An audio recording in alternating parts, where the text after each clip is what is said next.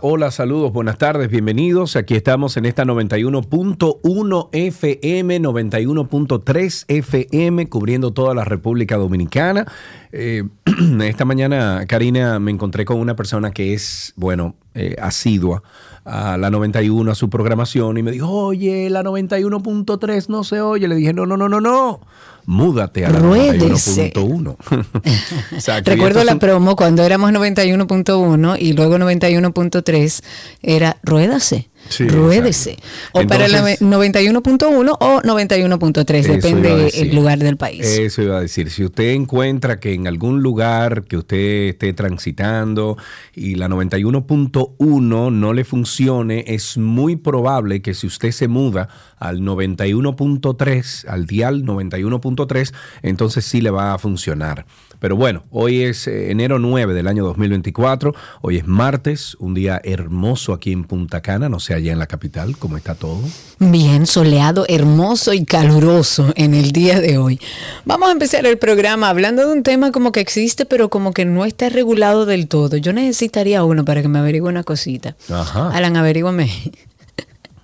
Ay Dios, perdóname. Detectives privados. El Senado de la República Dominicana ha aprobado en segunda lectura un proyecto de ley que trata de regular de alguna manera el ejercicio profesional del detective privado. Esto es una pieza que fue propuesta por el senador del Ceibo, Santiago José Zorrilla. Él dice que mm, el detective será una profesión autorizada en, el Ministerio de Interior y Policía, la define como una labor de investigar hechos, actos, eventos, las circunstancias que los rodean y las personas relacionadas o involucradas con ellos por encargo de un cliente. Este proyecto en cuestión lo que prohíbe es que exista intrusismo o duplicidad profesional, impidiendo que miembros de los cuerpos castrenses y del Ministerio Público puedan desarrollar esta labor, porque no se supone que lo hagan.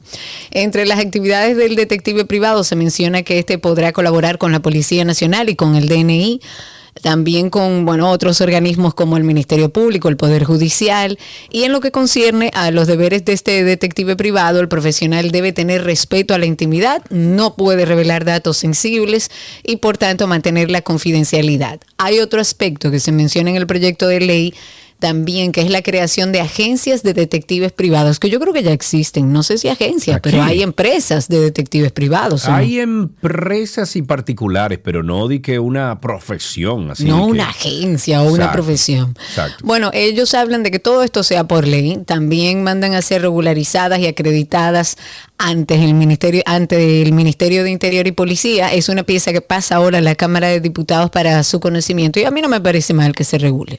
Claro. Eh, pasamos a otro tema. Hace un momentito el Tribunal Colegiado de la provincia de la Altagracia aplazó para los días 15, 16 y 22 de enero la audiencia de inicio de, de juicio de fondo que iniciará este martes contra el profesor John Kelly, acusado de asesinar a la adolescente Esmeralda Richies.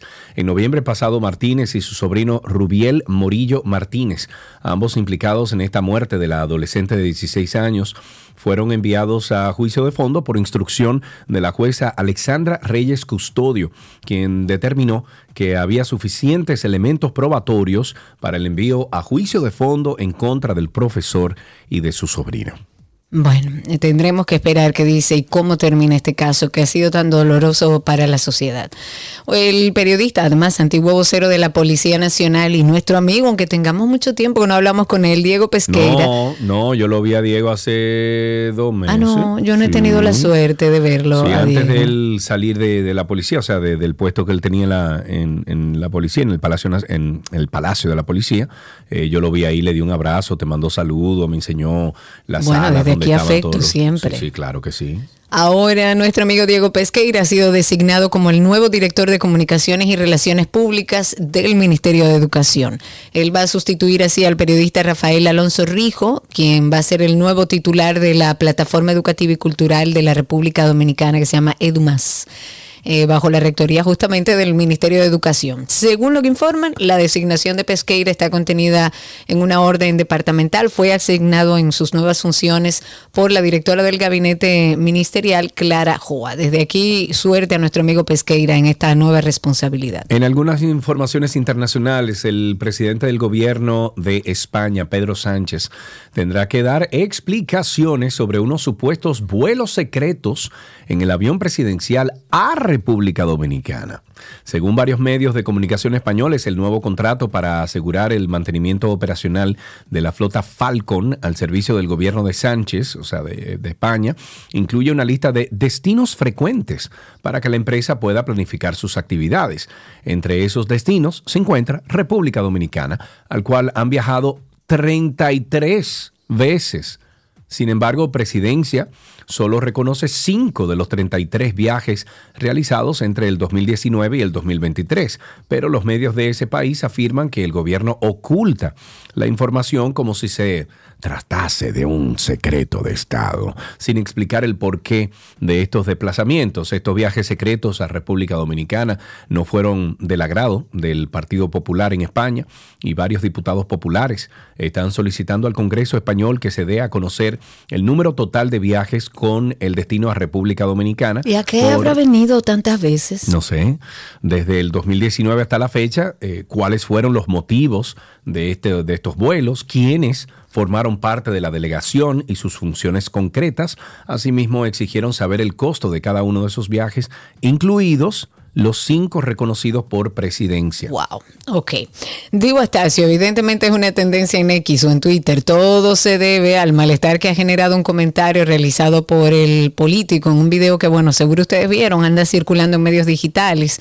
De acuerdo con Astacio, eh, durmió, bebió café y hasta fue al baño a realizar sus necesidades fisiológicas en casa de una familia humilde, supuestamente con la intención de recordar sus años de, de pobreza. No te creo, por Dios. Yo creo que fue un desliz de no Dios. A mí no me parece creo, un mal candidato, Dio Astacio, pero yo creo que en medio de toda esta política...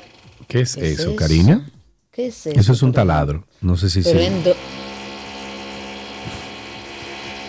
¿Tienes a alguien trabajando en tu casa hoy? Dame un segundo porque yo me acabo de enterar si es así. Da, dame un segundito, sigue sí. ahí. Bueno, voy a poner el, el, sonido, el audio de Diostacio para que ustedes lo escuchen. Bueno, señores, ya amanecimos, ya yo fui al baño. Aquí, increíble. Hoy es un día increíble para mí porque miren dónde yo amanezco y ahorita como en cuatro horas yo voy a estar caminando con el presidente de la República. La Biblia lo dice, el que se humilla será exaltado. La Biblia lo dice, así es que ahorita... Ok, o sea que él amanecer en esa casa humilde, eh, parece que él se humilló, como dice Karina, no es un mal candidato, pero hay veces que hay que medir esa boca, amigo, porque dígame usted, ¿cómo usted va a decir, eh, por el solo hecho de usted amanecer en una casa humilde, de usted decir que se va a humillar, de que se re recuerda sus tiempos de cuando era pobre? No, hombre, Dios. Qué, pal, qué, mal que, te pronunciaste de esa forma. Eh, yo quiero tratar un tema sobre un, eh, un, decreto emitido por el presidente Abinader. Este fue el decreto número 324 que declara de alto interés nacional la promoción y desarrollo de proyectos de generación eléctrica tradicionales y de fuentes renovables. A mí eh, me, causa... a mí me causa preocupación eh, porque me parece una burla por parte del Poder Ejecutivo este decreto. Eh, este decreto que inicia motivado por la necesidad eterna de seguir instalando más fuentes de suministro de energía, porque a la medida que las ciudades crecen siempre se va a necesitar más energía, pero que termina sin sabor a nada el decreto, porque ¿para qué se hace un documento como este, oficial, un decreto, para decir que se cumpla la ley, para lo cual no hace falta un documento como esto. Entonces, si bien es responsabilidad del gobierno liderar, tomar decisiones, es crucial también examinar la coherencia, la necesidad de elaborar un decreto como este, especialmente cuando lo que dice ese documento ya está establecido por la ley. Entonces, en otros momentos de la historia de nuestro país, lo que hacían o, se esperaba que se hiciera a la hora de un gobierno hablar proactivamente de la necesidad de generación es sobre todo de impulsar fuentes de generación limpia o mejor aún, trazar políticas públicas que sirvan o sirviesen a fomentar las fuentes alternas de generación de energía que por un lado ayudan a frenar el aumento de la factura petrolera y al otro, por, por el otro lado, cuidarían entonces el medio ambiente. Entonces a mí me parece, a mí Sergio Carlos, me parece un mal chiste, un, un, un, un, o sea, de mal gusto, que en el mismo documento que se emita se hable de promulgar energías tradicionales donde literalmente juntan desde cualquier tipo de planta de generación obsoleta de carbón, de lo que fuese, o de combustibles fósiles mezcladas entonces con las energías renovables. Cuando en países desarrollados, en donde su- sus gobernantes a lo mejor tienen dos dedos de frente, solo se habla de fuentes limpias. Es más, ni siquiera por la crisis en la frontera del río Masacre, este gobierno habló en ese decreto de una política constructiva, de, construcción masiva y urgente de presas para poder, eh, eh, ¿cómo se llama?, generar energía con hidroeléctricas, que es de las más baratas en el mundo. Entonces, en ese contexto, a mí me resulta, Karina, inevitable cuestionar la razón detrás de la promulgación de medidas que en esencia repiten disposiciones legales ya vigentes, porque ¿qué será lo que viene por ahí? ¿Eh? ¿A qué amiguito del Estado, a qué amiguito cerca del presidente o del partido se le va a otorgar un contrato millonario para poder usar esos recursos en campaña? Y esto soy yo ya eh, en, teorías conspira- conspiranoicas, como dicen por ahí. Porque la estabilidad jurídica es fundamental para el desarrollo y la inversión en el sector energético, pero óyeme, si ya los generadores no pagan impuestos por el combustible que usan para generar, ¿qué sentido tiene dejar de trazar una política de desmonte de ese subsidio por medio de energías limpias? Porque una cosa es honrar el derecho adquirido que ya tienen y preservarle sus condiciones, pero por otra, muy distinta, es no hacer absolutamente nada para cambiar la matriz, o sea, la, matriz energética y poder hablar de verdad de ahorros al consumidor. Hay un considerado, Karina, dentro de ese decreto, que mm, a, a mí, yo lo leí y me, me trayé de la risa. Porque dice lo siguiente, el Estado tiene, dice, considerando, el Estado tiene la responsabilidad de asegurar eh, un suministro confiable de energía a precios competitivos. Cierro la cita. Cuando nosotros sabemos que en este país hay sistemas aislados que ya no están aislados físicamente, sino que dicen que son aislados para, para eh, seguir con sus facilidades de cuando eran aislados de verdad, que cobran, Karina, desde un 150% a un 200% por encima de los precios del mercado. Por el simple hecho de crear fortuna a costa de un servicio fundamental para la población y eso es un abuso. Ese decreto no es más que llover sobre mojado para dar curso a un contrato de algún amiguito de campaña para, la, para eh, esta campaña electoral. Y lo que hace es plantear interrogantes sobre la coherencia, eficacia de tomas de posesiones y de decisiones, el porqué de ellas y que seguimos siendo gobernados por los compromisos de campaña y no precisamente los compromisos contraídos con el pueblo dominicano, ni mucho menos los mencionados en el programa de gobierno con el que ganan y nunca se sabe si lo ejecutan. Entonces, en lugar de decretar, presidente Abinader, que de ahora en adelante entonces se le otorga al ciudadano común y corriente la libertad de poder generar energía limpia, porque eso era lo que tenía que decir ese decreto. Bajo un marco técnico viable para nuestro sistema eléctrico, obviamente. Que además lo había prometido, ojo, Dime. que además lo había prometido. Claro, entonces e- ese decreto tenía que hablar sobre generación de, de- de- de- o sea, de, la- de las residencias de energía limpia, aumentar los incentivos, que en realidad son menos que los incentivos que, que ya tienen un grupito que se beneficia de ese, de ese negocio. En lugar de impedir que las distribuidoras no abusen con sus precios a los ciudadanos, lo que hace es sembrar dudas ese decreto y confusiones innecesarias. Entonces, en los tiempos que vivimos, donde la transparencia y la claridad son esenciales, vamos a examinar la necesidad de medidas adicionales. Léase un decreto que repite lo que está establecido por la ley, porque ese decreto no dice nada.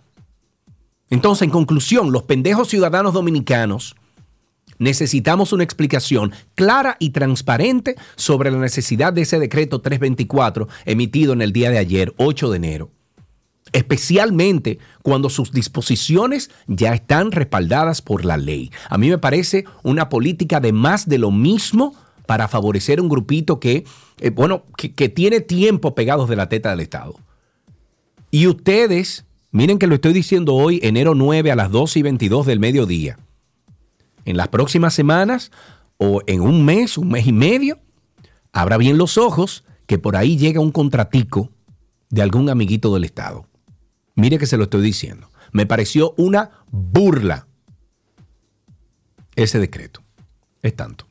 Es cuanto. Bueno, cambiando un poco de tema y abordando otros de interés, la DNCD ha informado que como parte del seguimiento al más reciente caso del decomiso de 114 paquetes de cocaína que fueron ocupados en el aeropuerto de Punta Cana, arrestaron a dos personas y buscan a otros posibles implicados en el caso. De acuerdo con todas las labores de inteligencia, el arresto de estos dos hombres se produjo en Verón, Punta Cana. Los imputados eh, no se han dado todavía los nombres, serán revelados oportunamente por el Ministerio Público y fueron arrestados mediante una orden que emitió la Oficina Judicial del Distrito de la Altagracia. Van a ser sometidos a la justicia por violación a la ley sobre drogas y sustancias controladas. Recordemos que ayer estábamos comentando sobre un operativo que se realizó en la terminal aeroportuaria de Punta Cana. Eh, queríamos como eh, cerrar esta información en donde las autoridades ahí acompañados de unidades caninas dieron la, la alerta de un contenedor que aparentaba estar vacío, pero en su interior fueron encontrados los 114 paquetes. Vámonos con otro temita ahí. Eh, se publicó algo interesante sobre, ya, eh, bueno, para seguir con el tema energético, Karina, mira esto. Eh, la, sobre la demanda que hay en el día de hoy energética y cuánto eh, podemos nosotros como país eh, producir en energía eléctrica. Ahí te pasé el tweet para que lo veas.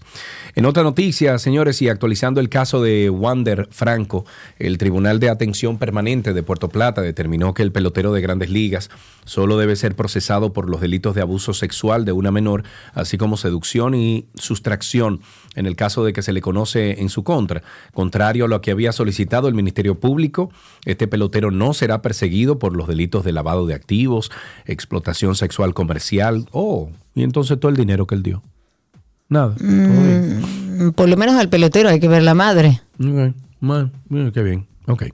Bueno, de acuerdo con los abogados especializados en la materia, el juez Romaldi Marcelino determinó que los delitos de lavado de activos y explotación sexual comercial de una menor de edad solo recaerán sobre la madre de la menor, quien según confesión eh, bueno, según su confesión de la víctima, sacaba provecho económico de sus parejas al obtener 100 mil pesos mensuales y un vehículo para consentir ilegalmente la relación de su hija menor de edad con el jugador de 22 años.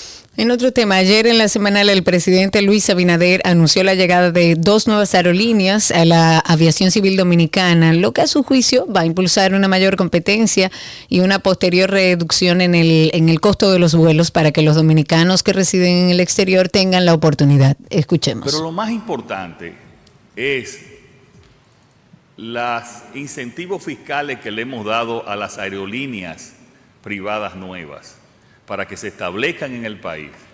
Y no sencillamente para que esos 10 dólares que ya lo pueden, eh, lo pueden reembolsar, sino para que hagan competencia con las líneas americanas. Para que, como está pasando con los otros países latinoamericanos, esas líneas nuevas están, tienen pasajes que son un 50% menos que las líneas aéreas tradicionales. Eso es, lo que, eso es lo más importante para los dominicanos que viven en el exterior que haya competencia. Y eso es lo que nosotros hemos establecido, esa competencia. Ya, yo le pregunto, ¿cuántas líneas aéreas dominicanas viajaban a Estados Unidos antes del gobierno? No, no recuerdo, no, no había ninguna.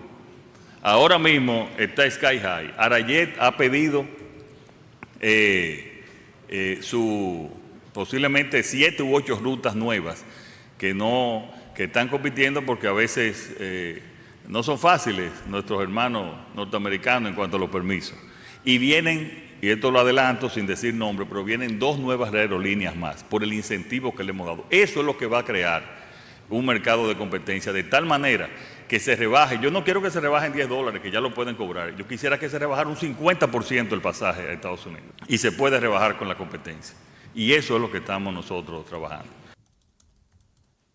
Ok, ahí escuchamos al presidente Luis Abinader alrededor de este tema de que vienen dos nuevas aerolíneas a la aviación civil dominicana. Vamos a hablar sobre los grilletes electrónicos. Según el ex procurador general de la República, Francisco Domínguez Brito, en cuya gestión se firmó el contrato con la empresa que los vende a los procesados, o sea, los grilletes, y el ex comisionado de apoyo a la reforma y modernización de la justicia, Alejandro Moscoso Segarra, eh, Segarra dijeron que lo ideal es que el Estado asuma el costo de los dispositivos. Entiende que de ser asumido por las, las autoridades, el número de beneficiarios aumentaría y por ende su precio descendería. De acuerdo con algunas informaciones, si el Estado dominicano costeara el alto costo de los localizadores electrónicos, disminuiría su precio y aumentaría su uso por parte de los procesados, cuyo número, desde que la empresa suplidora empezó a instalarlos en el 2017, no supera los 122 beneficiarios. Por otro lado, desde la Procuraduría explica que el Ministerio Público no corre con ningún gasto, todo es cubierto por el imputado, pero tampoco recibe contribuciones o aportaciones económicas. La prestadora del servicio privada es la que recibe de manera directa la remuneración económica. Yo pregunto, ¿Y eso no se puede reusar, esos dispositivos? Mm, eso es una buena pregunta, porque lo lógico es que se reutilicen. Hay que ver si. exacto, lo lógico es que si te lo ponen a ti, tú lo usaste. Y yo caigo, que me lo pongan bueno, a hay que ver si cuando se abren se neutraliza el dispositivo. No lo sé. Habríamos, sería interesante hablar con alguien que conozca a nivel de técnica esos dispositivos y nos explique un poco el por qué no pueden ser reutilizables. Actualicemos la operación Nido, la organización empresarial a la que ahora se le atribuyen varios ilícitos y que lidera Manuel Rivera Ledesma, fue establecida en el año 2019 eh, con la participación de cómplices, eh, cómplices. Perdón, el propósito de estafar a través del sector inmobiliario era el propósito, alcanzando hasta ahora un monto superior a los 700 millones de pesos. Ah, pero eran 300 antes, ¿qué fue? No, superior a los 700 millones de pesos. pero eran 300, o sea, otro día eran 300. Lo que pasa es que recuerda que se sumaron otras denuncias. Las personas que a lo mejor no estaban en esta primera parte se han ido sumando. Según la solicitud de medida de coerción que presenta el Ministerio, al menos 147 víctimas realizaron pagos correspondientes al capital para adquirir el 90% de proyectos que hasta el momento ni siquiera tienen un solar. Estos fondos, perdón, fueron depositados en las cuentas de los acusados y, empresas bajo la promesa de que le iban a entregar esas propiedades. Esta investigación determinó que el líder del grupo no tenía o no contaba con un exequatur de ingeniero ni arquitecto en el Colegio de Ingenieros y Arquitectos, a pesar de presentarse como tal ante las víctimas. O sea, él decía que él era ingeniero.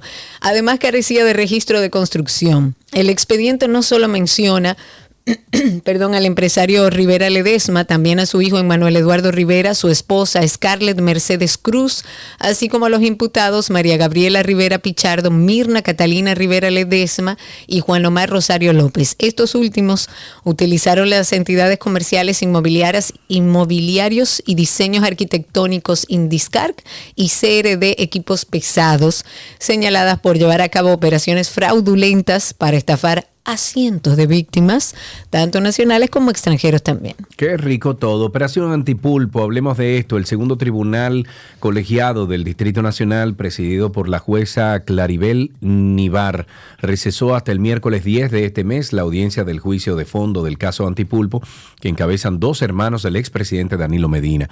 En el día de ayer se había avanzado hasta la página 998 de las 3.445 el tribunal también postergó la vista correspondiente a la solicitud de variación de medida de coerción hecha por el imputado José Dolores Santana, quien está bajo arresto domiciliario. Una buena noticia para no dejarlo todo en malo. El presidente anunció que el gobierno va a poner en marcha una estrategia para atender a pacientes de hipertensión arterial y diabetes, afecciones que tienen una prevalencia de 3 millones de personas en el primer caso y de un millón en el segundo. De acuerdo con estadísticas médicas, los enfermos, por ejemplo, de hipertensión, el 46% desconoce que la padecen y lo mismo ocurre con el 33.5% de los enfermos de diabetes diabetes mellitus, una circunstancia realmente preocupante. Y el presidente dijo que debido a las elevadas cifras de pacientes enfermos y a los decesos, están obligados a cambiar las estrategias de abordaje. Abinader estuvo explicando que nuestro país se, ha adherido a un programa que se llama HEARTS, una iniciativa de, de la OMS, de la Organización Mundial de la Salud, que busca la prevención y el control de enfermedades no transmisibles, como por ejemplo la hipertensión y la diabetes. En el desarrollo de este programa, las autoridades sanitarias lo que tienen como objetivo eh, es la población a partir de los 45 años que estén diagnosticados con alguna de estas enfermedades y que estén dentro del régimen, el régimen subsidiado. Pero además los pacientes pensionados, así como los menores de 18 años que dependan de la insulina. Ok, vámonos entonces a recomendarles a ustedes que pertenezcan a nuestra familia de Karina y Sergio After Dark. Yo nunca en mi vida había escuchado esto, pero en lo absoluto yo me estoy desayunando. Yo soy un total aprendiz en esta conversación que vamos a tener de este episodio de Karina y Sergio After Dark. Hoy vamos a hablar de algo que quizás mucha gente no conoce. El Ayurveda considera al individuo como un ente integral, donde el cuerpo, la mente y el espíritu son una sola cosa. Pero para que vayan teniendo como un marco teórico, la palabra Ayurveda significa la ciencia de la vida. Es un tipo de medicina originaria de la India. La ayurveda es eminentemente preventiva. Tú vas al consulta ayurvédica y te van a dar una serie de pautas de cambios que tú tienes que ejecutar en tu vida. Karina y Sergio, After Dark. Karina y Sergio After Dark está en todas las plataformas de podcast. Nos pueden buscar como Karina Larrauri Podcast o Sergio Carlo Podcast. O sencillamente usted poner en Google, usted poner ahí Karina y Sergio After Dark. Le van a salir eh, en las opciones, le van a salir dos opciones. Karina y Sergio After Dark y también 12 y 2. Por favor, suscríbase a ambos déjenos un comentario positivo, déjenos cinco estrellas de rating, así otras personas que estén buscando este, eh, este tipo de material, este tipo de contenido, pues se encuentra con sus comentarios positivos. Muchísimas gracias por la sintonía, son las 12.37 de la tarde. Nosotros continuamos con qué? Con cafecito, sí señor.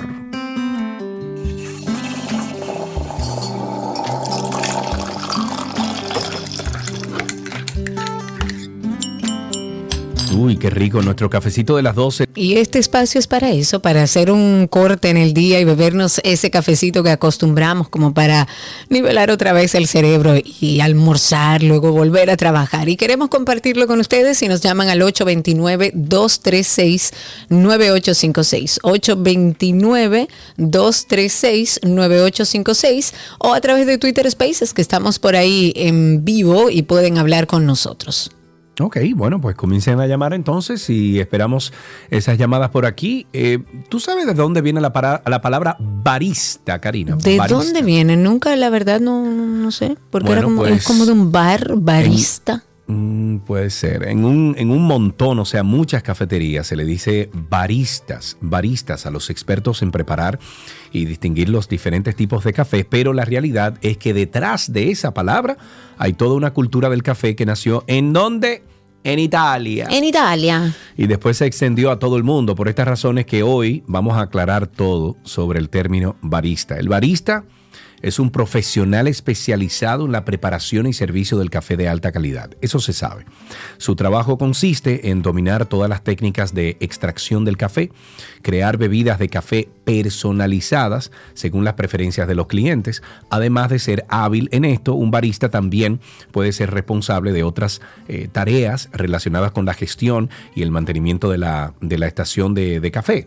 La palabra barista viene del italiano, donde originalmente se utilizaba para referirse a una persona que trabaja en una barra de café. El término proviene de la palabra bar, ¿ves? Que oh, significa barra en italiano. A lo largo del tiempo, entonces, barista se empezó a usar para describir a los expertos en café y se ha extendido internacionalmente. Estamos esperando sus llamadas 829-236-9856. 829-236-9856. El teléfono aquí en 12 y 2 para que nos cuenten cómo estuvo su cafecito en el día de hoy. Su cafecito de esta mañana, hombre, ¿cómo fue? ¿Cómo lo prepara? Entonces, eh, barista viene de bar, viene de Italia, se popularizó en qué época? Según leí en 1980, la cultura del café, que no es, no es expreso, es. Espresso, no es expreso, es espresso. Y desde Italia el término se difundió, bueno, a nivel global a medida que la cultura del café se extendía y se desarrollaba en diferentes partes del mundo, como ha llegado incluso a esta media isla hermosa. Barista en es en Italia prácticamente el sinónimo de cantinero, para que tengan una idea, porque a diferencia de los bares en el resto del mundo, en los italianos se puede pedir un café y es bastante común y cotidiano. O sea, los bares en Italia no, no solo son lugares para consumir bebidas alcohólicas, también funcionan como cafeterías, como la conocemos nosotros. Pero espérate, pero, pero, pero, pero sí, pero se puede, en un bar se puede pedir café o me equivoco. Mm, vete a un bar aquí a las a, a- a- pedir un café. No. No. Regularmente no. O sea, lo que aquí está establecido como un bar es para bebidas alcohólicas. En Italia un bar lo normal y lo natural es que sea de café. Y si no es de café, usted puede ir y pedir un café en cualquier momento del día porque así está establecido en Italia y así es como llega a nuestros países, evidentemente adaptándose. 829-236-9856 y a través de Twitter Spaces también pueden por ahí conectarse con nosotros y solicitar ser hablantes para que nos cuenten cómo fue su cafecito de esta mañana. Ceci, te veo por ahí, cuéntame cómo fue tu café con... Bueno, ahí en soledad o con tu pareja, cuéntenos al 829-236-9856. Me parece interesante eso de la palabra barista. Sí, a mí también. Sobre todo Porque- porque. Dime por qué. ¿Por qué no, porque yo, barista sonaría más a como un bartender aquí. Sin embargo, evidentemente, eh, como nace en Italia, es que le da el sentido a la palabra. Y aquellos que vayan a Italia ya saben que en cualquier bar pueden pedir ahí su cafecito. Ahí tenemos a Ceci en la, bueno, en Spaces con nosotros. Adelante, Ceci, ¿cómo fue ese cafecito de esta mañana? Hola queridos. El cafecito de esta mañana tuvo que venir un poco más tarde porque ando afectado de una gripe bastante Ay, fuerte. así anda medio país, Ceci. Horroroso, horroroso. No, eh, hoy otra vez para mejorar un poco el, eh, el cafecito de la mañana, además de echarle el caca, el chocolate, como yo te dije, ¿no? El que viene con la nuez moscada, dulce, canela. Uy, sí, Le eché una, una pizca de miel, una pizquita de miel, porque tampoco se puede demasiado porque influye mucho el sabor de la miel en el café. Claro. Y eso entonó divinamente. Ay, qué Me está devolviendo, me está devolviendo la vida. Ay, bienvenida sea la vida después de un café, por Dios, qué ricura. Vamos con dos llamaditas que tenemos por aquí. Primero, Rosaura. Hola, Ro- ah, no, se cayó Rosaura. Vámonos con Adriana. Hola, Adriana, ¿cómo estás? Hola, muy bien, Sergio Carlos, Karina. Qué bueno, Hola. gracias por tu llamada. Cuéntanos los truquitos del café. ¿A qué hora te das tu primer café en la mañana tú? 6 y 40 de la mañana. Uy, qué Uf. lindo. Ok, muy bien. ¿Y ¿Y cómo, y cómo lo, lo preparas? Ok, lo cuelo normal, una cafeterita de esas que hacen capuchinito y le agrego una pizca de sal y un poquito de sirop de caramelo. Ok, ok. Mira, más común de lo que yo imaginé, la sal en el café. Mucha gente le echa sal. Sí, un toquecito. Un toquecito. Karina, Mira y una observación. Adelante. En muchos bares sirven café. Aquí en Te Dominicana. recomiendo uno, la Catrina. Ay, la Catrina. Fenomenal. Muchísimas gracias por esa recomendación. Muchas gracias. Y dejamos hasta aquí nuestro cafecito de las 12. Ya regresamos con el resto del contenido. A su salud.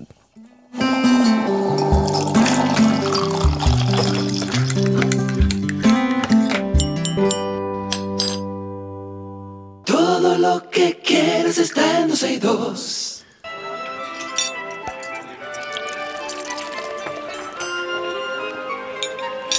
¡Y voilà! ¡Voilà! Aquí está Gabriela Reginato con nosotros. Gaby. Hello, ¿cómo van? Tudo bene, tudo bene. ¿Y vos? Muy bien también, por tu, por Me alegro mucho. Qué bueno, Todavía por aquí por la ciudad. Sí, sí, las calles todavía están alguito manejables. Todavía, sí sea después de que acabó el año, empezó el otro, parece que no hay mucho dinero, no hay mucho, hay mucho cansancio después de las fiestas, porque las calles están bastante tranquilas. Vamos a continuar con términos de cocina y cómo aplicarlos, Gaby.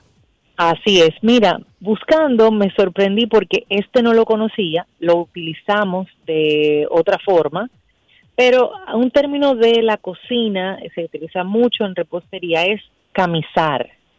Y camisar es tan simple como untar el molde con una materia grasa o con algún alguna gelatina para que la preparación que vayas a poner no se pegue. O sea, cuando nosotros decimos unta el molde con o preengrasa, eso se llama, eso en, en un término es camisar. Ok, Otro perfecto. término que utilizamos es tamizar, o sea, tamizar, tamizar. Tamizar es pasar por un tamiz, que es un colador, eh, generalmente harinas o polvos, que sirve para eh, alivianar le- inclusive el peso de la harina y también para quitar impurezas.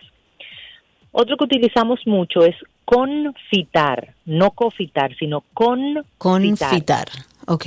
Y confitar es cocinar a muy baja temperatura, o sea, a una baja temperatura, se habla de entre 60 y 90 grados Celsius, se sumerge en un medio graso, dígase generalmente aceites, ah, puede ser aceite de oliva, aceite vegetal o, algunas veces en mantequilla, y tú cocinas el, el alimento para que te quede bien jugoso. Otro de los términos que se utiliza mucho en cocina es desglasar. Desglasar es Desglasar, ese no lo había oído.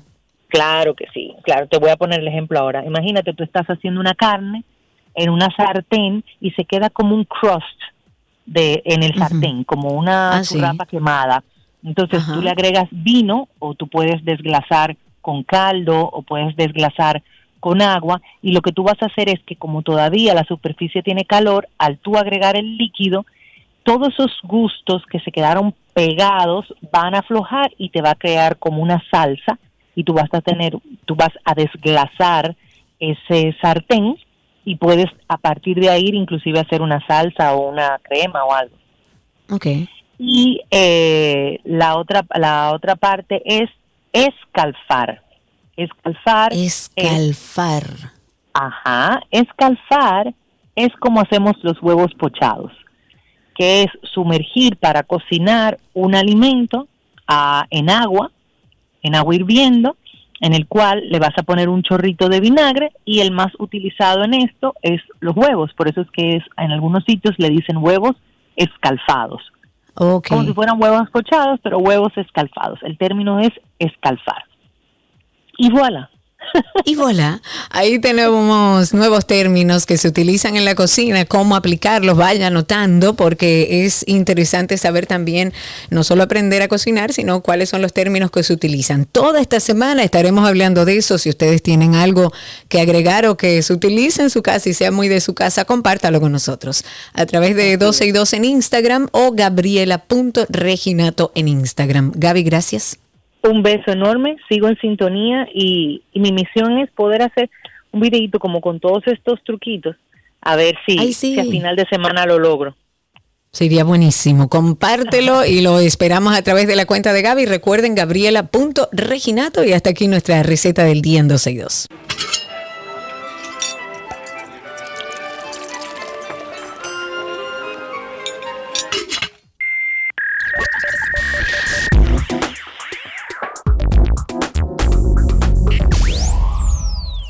Estamos en lo mejor de la web, no tiene nada Cristi el segmento y vamos a empezar hablando con OpenAI que lanzará su tienda GPT con la finalidad de que los usuarios puedan comercializar y distribuir agentes de AI personalizados basados en un modelo de GPT-4. Se espera que este lanzamiento ocurra ya en la próxima semana. Va a contar con herramientas que van a permitir o que permiten a los desarrolladores sin experiencia en programación crear chatbots de inteligencia artificial y aplicaciones personalizadas que están basadas en sus modelos generadores de texto. Esta información la comparte en un comunicado la compañía liderada por Sam Altman, el cual fue enviado a los usuarios registrados como GPT Builders, quienes deberán alinearse con estas nuevas políticas de uso de inteligencia artificial OpenAI para poder listar sus aplicaciones como públicas en la tienda. La empresa sugiere que se verifique el perfil de constructor desde configuración y perfil de constructor, habilitar su nombre o su sitio web ya verificado. Estos creadores deben asegurarse de que sus productos cumplan con las directivas de la marca. Han sido incluso instados a hacer públicas sus creaciones de GPT antes del lanzamiento oficial. De hecho, OpenAI recomienda revisar nuestras políticas de uso actualizadas, las pautas de la marca GPT para asegurarse de que su GPT cumpla con todas las normas que se requieren. Dicho eso, también hay que recomendar, bueno, en estos momentos la inteligencia artificial es por mucho, la herramienta preferida de los internautas que buscan crear nuevos personajes. Y con las nuevas tecnologías es cada vez más habitual encontrar en Internet infinidad de imágenes, videos, páginas web, bueno, entre muchísimas otras cosas que terminan siendo falsas. Este es el caso de la modelo Emily Pellegrini. Ella tiene solo 23 añitos, que en tan solo cuatro meses acumula más de 200 mil seguidores en la red social de Instagram. Sus rasgos físicos y su apariencia, que es bien amable, han cautivado a gran parte de los internautas que han creído que esas imágenes compartidas en esa cuenta de Pellegrini son reales, cuando en realidad han sido creadas con inteligencia artificial. De hecho, hay un medio británico que publicó una entrevista con el creador de la joven Emily, que asegura haber conseguido realizar a la mujer por la que la mayoría de los hombres se sentirían atraídos siguiendo unos estándares de belleza, bueno, generalizados. Y tal como explica el creador, muchos hombres de éxito e incluso famosos han llegado a intentar entablar una relación con esta modelo que no existe a través de las redes sociales, algunos incluso ignorando que la modelo es realmente obra de la inteligencia artificial. El creador dijo que a muchos parece ni siquiera importarles que no sea real, por lo que desde futbolistas hasta grandes empresarios han quedado cautivados con la belleza de Emily Pellegrini, que no es más que un invento de la inteligencia artificial. Dicho eso, siempre le recomendamos antes de finalizar nuestro espacio de web, nuestro podcast de Karina y Sergio After Dark. Ok, viene 3, 2. Hola, somos Sergio y Karina en After Dark. Y ese somos. somos. Ok, vamos otra vez. Hola, somos Karina y... Arregla el micrófono. ¿Qué tal si tú arreglas el No, no, micrófono? mira, como vale. El micrófono ahí. tiene que estar. Estaba probando, estoy probando cosas. Vamos a empezar a grabar, Sergio. Ok, pero entra al Twitter, Karina. ¿Y por qué la gente me maltrata así? Pues acepta la vaina. Sergio, contrólate. Que te dije que invade tu, tu co-host y vaina.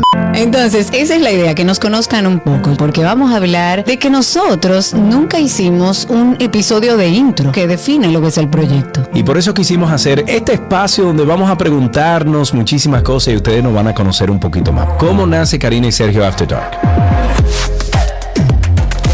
Karina y Sergio After Dark. Karina y Sergio After Dark pueden conseguirlo en todas las plataformas de podcast. Nos encuentran como Karina y Sergio After Dark. Si no es muy ducho haciendo estas búsquedas, puede en Google poner Karina Larrauri Podcast o Sergio Carlo Podcast y ahí le van a salir todos nuestros podcasts. Suscríbase, deje su comentario y si quiere algún tema en específico, compártalo a través de Instagram, que también estamos como Karina y Sergio After Dark. Y hasta aquí lo mejor de la web.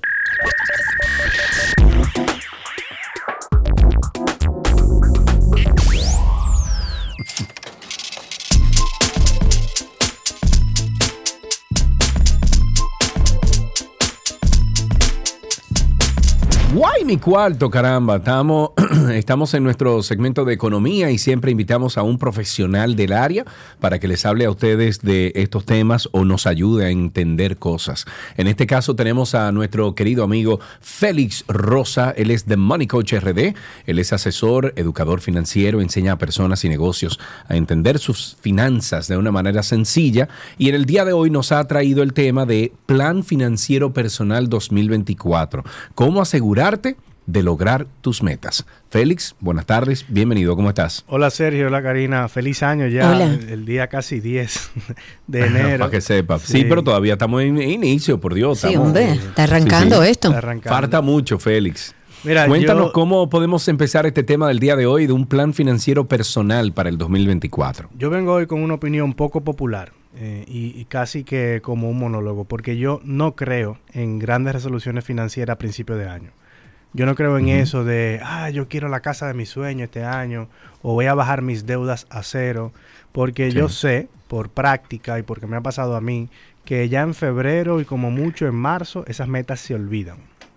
O sea, tú le Es escribes muy contento. O por lo "Ay, menos la mitad. 21", sí, sí, sí. O sea, se olvidan. Y en marzo ya tú no te recuerdas de eso. Yo en lo que sí creo es en una sola meta. Que tú te pongas una sola meta financiera en todo el año. Es como un, un tunnel vision. Eh, y yo creo en los baby steps que esa meta te va a solicitar. ¿Qué son baby Tú sabes que steps? estoy leyendo un libro y así lo recomiendo a propósito de tu comentario que se llama Una sola cosa. Ah, y sí, yo creo que aplica en este caso. Sí, es como, es como, incluso te da ejemplos de personas muy exitosas que se enfocan en una cosa. Claro. Y esa cosa en la que tú te enfocas, única cosa, va a traer las otras cosas. Y es Claro. justamente eso. Si usted tiene un propósito para este año, bueno, establezcalo, pero uno. Sí, a mí, a mí me encanta eso. Y quien ha probado otras cosas, yo les recomiendo este año que pruebe esto. O sea, prueba esto este año, por lo menos hasta junio, a ver qué tal te va. Eh, y yo creo en eso y creo también en 24 oportunidades que tú vas a tener en todo el año para poner eh, el dinero donde tú pones tu boca. O sea, en español suena feísimo eso, pero en inglés Sí, es claro. como... Put your money where your mouth is. Exacto, exacto. Entonces, ¿en qué yo creo? Olvídate de esa casa de tu sueño, olvídate de eso. Y mejor di, ok, eh, yo quiero una casa, una casa, lo que sea. Vamos a poner un ejemplo como que tú estás empezando desde cero. Tú tienes 25 o 30 años, eh, vives alquilado y tú dices, ok, yo quiero una casa. Y como la casa está toda medio cara, Sergio, tú nos dirás un poco más eh, eh, cómo van por ahí los precios, Bueno, pero todo depende de dónde. vamos a decir 200 mil dólares una casa. Sí, claro. Y tú dices, ok, y yo voy a, a esa casa, el primer paso de bebé para esa meta es el inicial, porque tú lo puedes comprar con un préstamo en, en un banco. Entonces tú Sí. dices, ok, 10% de inicial. Entonces, en lo que yo me voy a enfocar en todo el año es en este 10% de inicial, que serían 20 mil dólares. Ujú. Ok. Entonces, eso es lo primero. Una sola meta, 20 mil dólares. Entonces, ahora eh, vamos al proceso. Yo llamo el proceso lo bonito, lo feo y usar lo feo a tu favor. ¿Qué es lo, Ahora bonito? explícame eso. ¿Qué es lo bonito? Ah, bueno, eso es una película, cuidado, ¿eh? Yo no sabía que era una película, yo me la acabo de inventar esta The semana. Good, the Bad and the Ugly, claro. Sí, ah, Ah, claro. Entonces, lo bonito es el sueño, es como dejar de pagar alquiler, vivir en mi casa propia, eh, por fin tengo mi casa, va a ser más grande que donde estoy viendo alquilado, ese es como el sueño. Y eso está muy chulo, ¿verdad? Entonces, ahora lo feo. Si yo necesito 20 mil dólares para esa casa y yo me voy a enfocar solamente en esa meta en este año, lo que quiere decir yo tengo 12 meses para esos 20 mil dólares. Lo feo es preguntarte, ¿puedo ahorrar yo 20 mil dólares este año? Estaríamos hablando de 1.666 dólares cada mes. O cariñosamente 95 mil pesos. Ok. Usted puede, si tú estás empezando y tienes 25 o 30 años, es posible que esto sea lo feo porque tú no puedes. Es posible que tú ni ganes 95 mil pesos al mes. Entonces tú digas, conchole, no puedo. Evidentemente no puedo. Y ahí entonces, luego de ver lo feo, es como que, ok, pero ¿cuánto yo sí puedo ahorrar? Y digamos Claro, que tú y eso es una ahorrar- matemática que tiene que hacer todos los días, ¿no? Claro, O, o claro, todos o los sea, meses. O por lo menos cada vez que tú cobres. Cada vez que tú cobres, tú Exacto. puedes decir, ok, perfecto. O a principio de año, en vez de esa meta gigante, yo me voy a sentar, deja ver qué son mis gastos. Y qué me sobra, si me sobra algo. O Bueno, si, si me sobran 300 dólares, yo puedo ahorrar 300 dólares al mes. Si tú ganas 50 mil pesos y no te sobran ni 300 dólares al mes, hay que empezar Entonces- a revisar qué está pasando ahí. Claro, y- claro. y volvemos a poner eh, tu dinero donde está tu boca. Es como que, bueno, si yo quiero mi casa y yo me estoy ripiando en buen dominicano 15 mil pesos en deliveries al mes, que es una práctica que yo Olvídese veo de eso. cada Claro. vez más. Yo estoy viendo muchísimos colaboradores de empresas que ya no van con comida, que eso todos los días, un, un sándwich, una Claro. costillita, un- y yo, ok, entonces se te está yendo mínimo 500 pesos diarios en comida, porque ningún delivery te cuesta menos de 500, por más oferta Sí. que te pongan al mediodía. Entonces, Claro. ahí lo que yo digo es, olvídate de esa meta gigante. Tú tienes 24 oportunidades de tú cumplir tu palabra contigo mismo. De tú el 15, tú vas a ahorrar 150 dólares y el 30, tú vas a ahorrar 150 dólares. Entonces, lo primero no es los 20 mil dólares, lo primero no es la casa, no son los 200 mil, es este 15, tú tienes una cita contigo mismo de tú ahorrar el baby step Claro. de 150 dólares.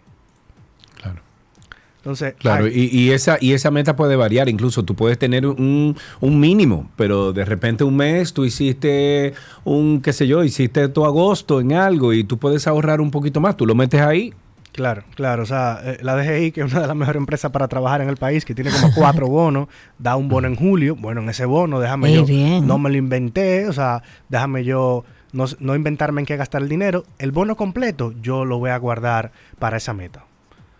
Para esa meta. Entonces, eso ayuda a tu acelerar, porque 300 dólares al mes eh, sería multiplicado por 12 meses, serían solamente 3.600 dólares. Y seguimos Exacto. en lo feo. Entonces, si mi meta es 20 mil dólares, a este paso me va a tomar 5.5 años llegar a los 20 mil dólares. Claro. Claro. Y esto para mí es la parte más chula del proceso. Ahora yo voy a usar lo feo a mi favor. Entonces, A ver. wow, pero es que yo no me voy a mudar nunca. Desde aquí a 5.5 años, esta casa no va a valer 200 mil dólares, va a valer 300. Entonces, ¿qué carajo? Yo me fuñí, me vendieron un plan equivocado. O sea, no. Ah, y, y la verdad es que es lo que hay. O sea, es la vida. O sea, y si tú quieres una casa de 200 mil dólares, es lo que vas a tener que hacer. Sin embargo, no hablar de esto, seguir soñando, o seguir alquilado y no calcularlo, no sentarte a pensarlo, no va a resolver el problema. Claro. Eh, es organizarse, planificarse y enfóquense. Una sola cosa que me estaban preguntando cuál era el nombre del libro. Es un libro que originalmente está escrito en inglés. Se llama en español Una sola cosa. Déjame ver si encuentro por aquí el autor. Se llama Gary Keller. Gary Keller. Se llama Una sola cosa. Enfóquese en una cosa y ustedes verán que sus metas van a ir corriendo con mayor agilidad. Muchísimas gracias, Félix. ¿Se nos queda algo? Sí, claro que sí. O sea, la idea es que si te molesta esto mucho de los 300 dólares, yo no tengo la solución de estos 5.5 años para esos 20 mil dólares, pero quien la tiene eres tú.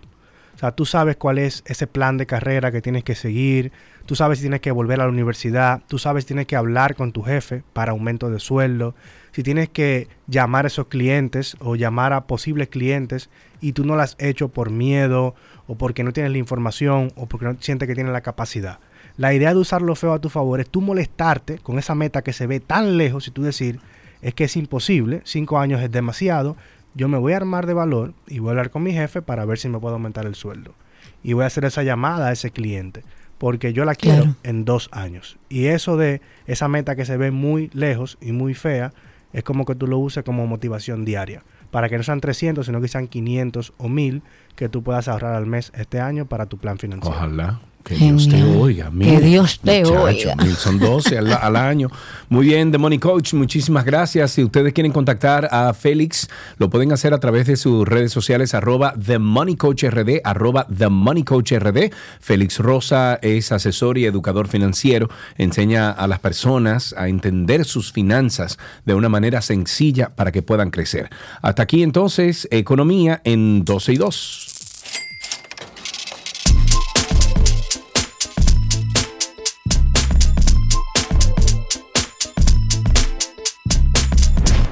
Todo lo que quieres está en 12 y 2.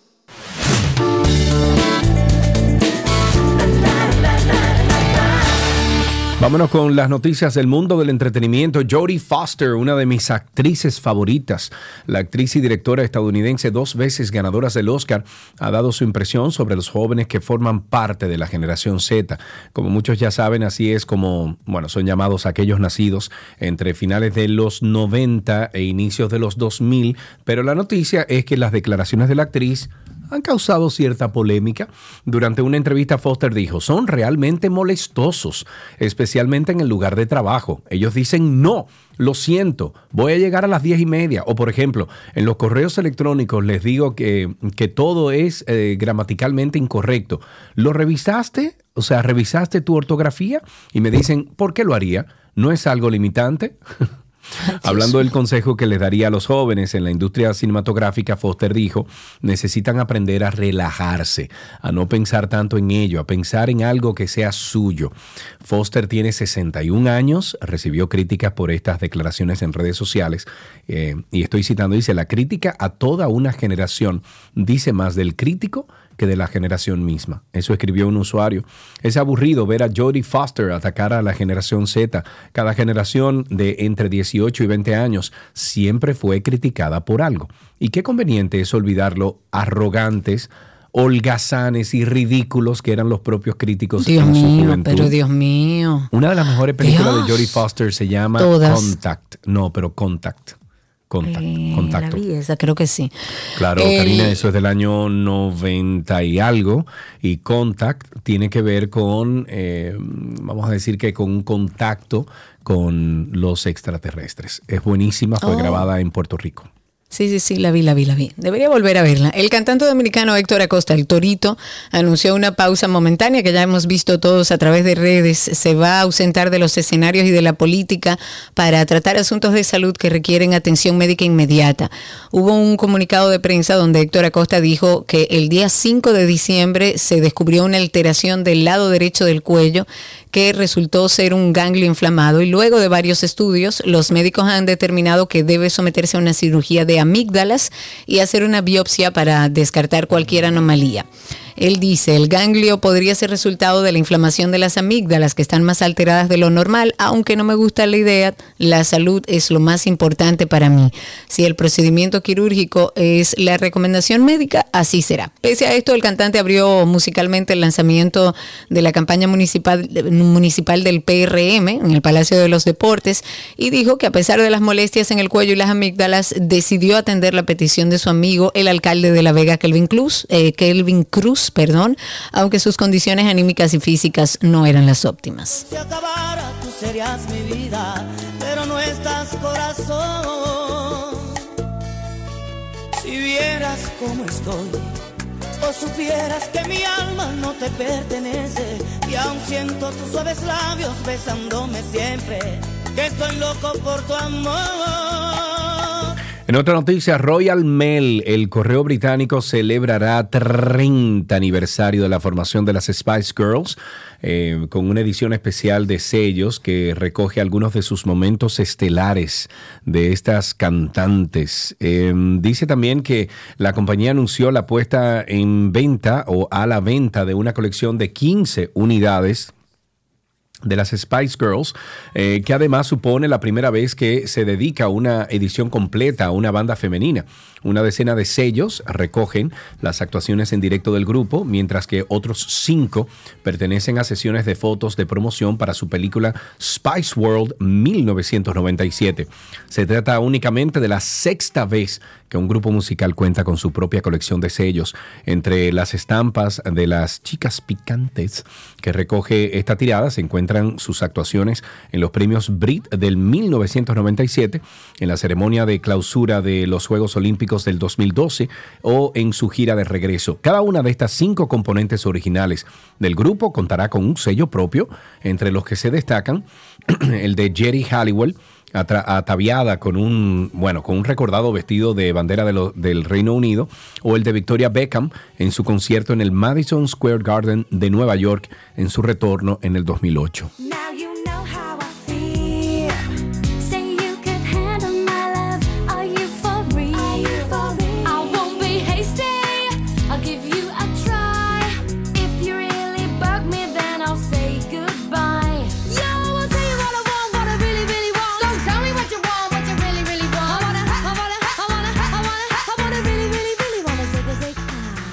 La actriz Cameron Díaz fue una de las celebridades mencionadas en los documentos que dicen quienes supuestamente estuvieron vínculo con Jeffrey Epstein, acusado, como sabemos, de tráfico y abuso sexual de menores. Sin embargo, la actriz ha negado dicha conexión.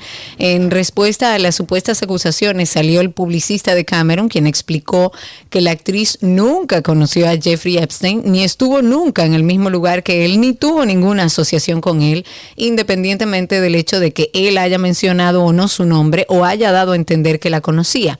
En los documentos judiciales obtenidos por los medios de comunicación internacionales, Joanna Gober, una de las acusadoras de Epstein, alegó en una declaración que el difunto financiero se jactaba de conocer a grandes estrellas como Cameron Díaz, Leonardo DiCaprio, Bruce Willis y muchos otros. Sin embargo, la presunta vícti- víctima también declaró que no conoció personalmente a ninguno de los nombres que mencionó. En otra noticia, el cantante Michael Bolton canceló varios conciertos de su gira mientras se recupera de una cirugía para eliminar un tumor cerebral. ¡Wow! No sabía eso. En un comunicado en redes sociales, eh, bueno, Bolton, de casi 70 años de edad, reveló que el tumor fue descubierto justo antes de las Navidades, tras lo que tuvo que someterse a una intervención de emergencia y que fue un éxito, gracias a Dios. Su recuperación tomará previ- previsiblemente unos meses, por lo que Bolton se tomará un descanso temporal de todos los conciertos. Estaba previsto que el cantante actuara, actuara a partir del primero de febrero en una gira por ah, diferentes ciudades de Estados Unidos, Suiza y el Reino Unido, según su página web. Bolton dijo que ofrecerá más detalles tan pronto como le sea posible.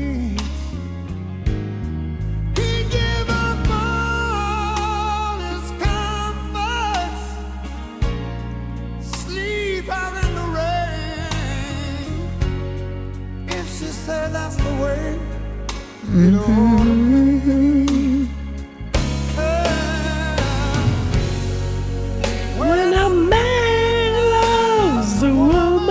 Hermosa canción. Qué rico, compadre. Dios. Jack Black va a protagonizar la adaptación cinematográfica de Minecraft, el popular juego de aventuras de construcción por bloques. En esta aventura, Black estará acompañado por Jason Momoa, conocido, por supuesto, por su papel en Aquaman. El papel específico de Black en la película, junto con los detalles de la trama y los créditos de la escritura, ah, todavía no se han revelado, pero se espera que represente al personaje Steve. El reparto también incluye a Emma Myers, a Daniel Brooks, a Sebastián Eugene Hansen y esta obra es otra incursión de Jack Black en el mundo de los videojuegos, luego de su papel como Bowser en The Super Mario Bros. Movie, que obtuvo un gran éxito de taquilla y le valió incluso a Black su primera entrada en solitario en la lista Billboard Hot 100 con la canción Peaches. Además, Black protagonizará Borderlands, basada en el videojuego del mismo nombre, cuyo estreno está previsto para el 9 de agosto del 2024.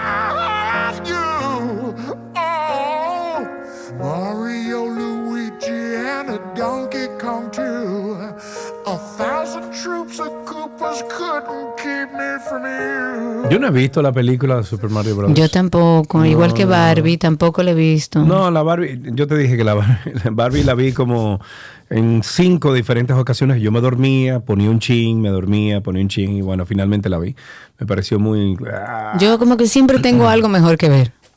Ah, mira, dice que Alan que está en HBO Max. Ah, ok. La película esa de, de Mario Brothers. Así finalizamos estas noticias del mundo del entretenimiento. Sin embargo, siempre le invitamos a que nos acompañen en Karina y Sergio After Dark. After Dark. Hay que aprender el valor que tiene el saber dejar ir para nuestra salud mental. Quisimos abordar un tema que nos ayude como a ir liberando esas cosas en las que hacemos resistencia. ¿Por qué se nos hace tan difícil dejar ir? Esa tendencia a guardar en la gaveta para no pensar, no sentir y lo que se tiende es a permanecer en un bucle. Entonces ese ciclo generalmente, por lo tanto, tienen dificultades para dejar ir. Personas que tenemos que dejar ir, que pueden ser parejas, que pueden ser amigos. Suelen ser el tema de las relaciones las situaciones más difíciles para dejar ir, porque implica un proceso de autorrevisión y sobre todo de poder hacer frente a la situación. Vas a comprender que hay cosas que no tienen cabida en tu vida en tu crecimiento emocional. Entonces aprende a dejar ir. Karina y Sergio, After Dark. Karina y Sergio After Dark en todas las plataformas de podcast nos consiguen como Karina y Sergio After Dark o sencillamente usted pone en Google ahí Karina Larrauri Podcast o Sergio Carlo Podcast. Con esto finalizamos estas noticias del mundo del entretenimiento. Ya regresamos con más.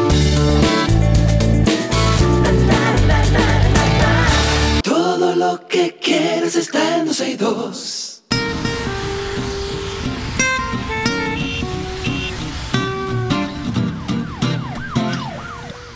Estamos en Tránsito y Circo, ya ustedes saben, comiencen a llamar, por favor, en Loca Caravana al 236 829-236-9856. 829-236-9856. El teléfono aquí en 262, comiencen a llamar 829-236-9856. Recuerde que ya este 31 de enero se vence el plazo para la renovación del impuesto de circulación vehicular, el Marbete.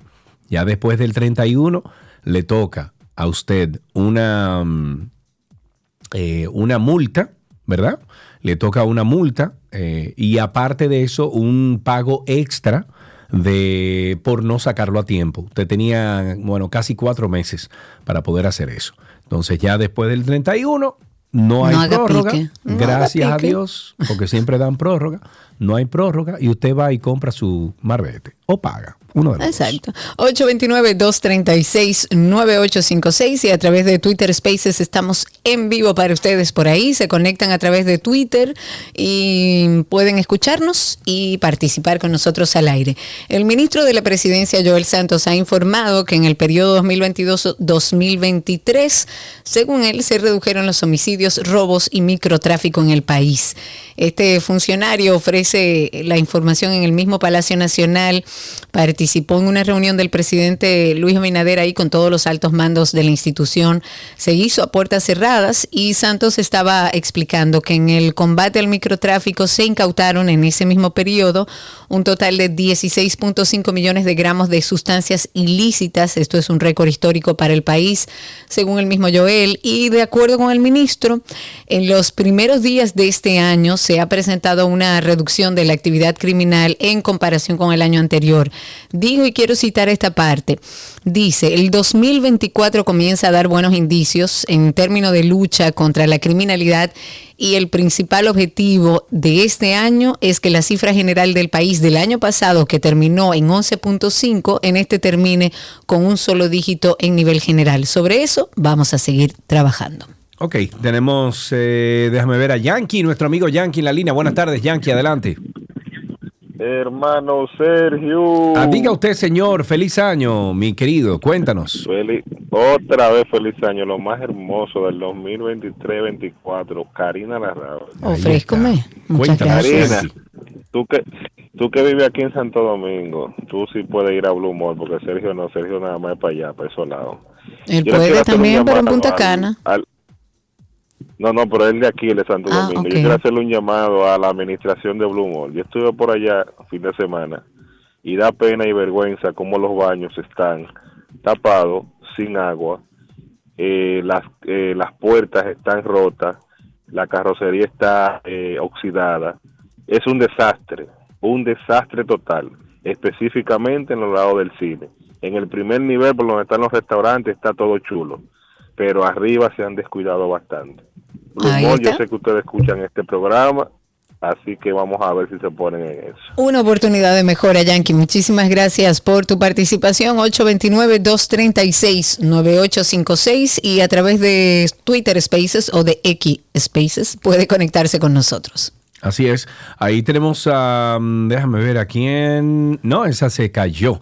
Muy bien, tenemos entonces, y esto es un poco tarde, yo diría, Karina, pero el Consejo Nacional para la Niñez y la Infancia, CONANI, emitió un comunicado dirigido a las instituciones del Estado, a medios de comunicación, a la ciudadanía en general, en el que sostiene que constituye una violación de la ley 13603 la difusión de datos, imágenes y testimonios de la menor de edad involucrada en el caso de abuso y explotación sexual del cual están acusados su madre y el pelotero Wander Franco.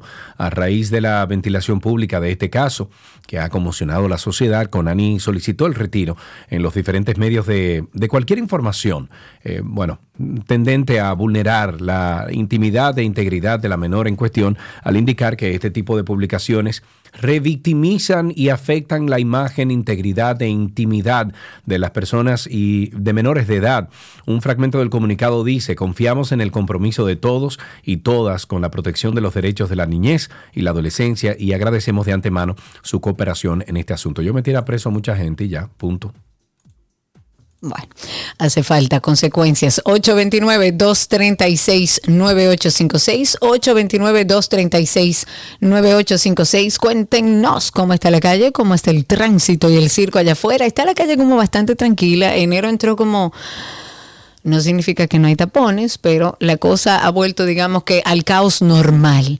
Cuéntenos dónde están las calles donde hay tapones, donde no hay tapones, donde los motores están haciendo de las suyas al 829-236-9856 y a través de Twitter Spaces siempre estamos por ahí. A ver a quién tenemos en la línea, 829-236-9856. Mientras tanto, Hugo Veras quien solicitó una licencia tras el escándalo que ha generado todo el proceso de, ejecución del sistema de semáforos del Gran Santo Domingo, no pudo asistir a la citación que estaba pautada para este martes en la Fiscalía del Distrito porque tiene COVID-19. Así lo ha informado su representante legal, Laura Costa. Ella presentó el certificado médico al Departamento de Investigación de Crímenes y Delitos de Alta Tecnología, donde, bueno, se supone que tenía que acudir en el día de hoy. Conchale. COVID inoportuno es. El, vamos a ver, tenemos ahí a Eduardo en la línea. Buenas tardes, Eduardo, ad- adelante. Sí, buenas tardes. Mira, eh, una, un, un, un punto ah, que me llama a mí la atención. Eh, en el caso este de, de- de la, de, de la chica, de la menor, de- del caso de Juan de Franco, eh, me llama. Yo siempre soy de las personas que estoy a favor de que se respete la integridad de las personas en los casos de accidentes, de esos morbosos que le gusta filmar gente accidentada eh, y, y otro tipo de cosas de la intimidad de cada quien.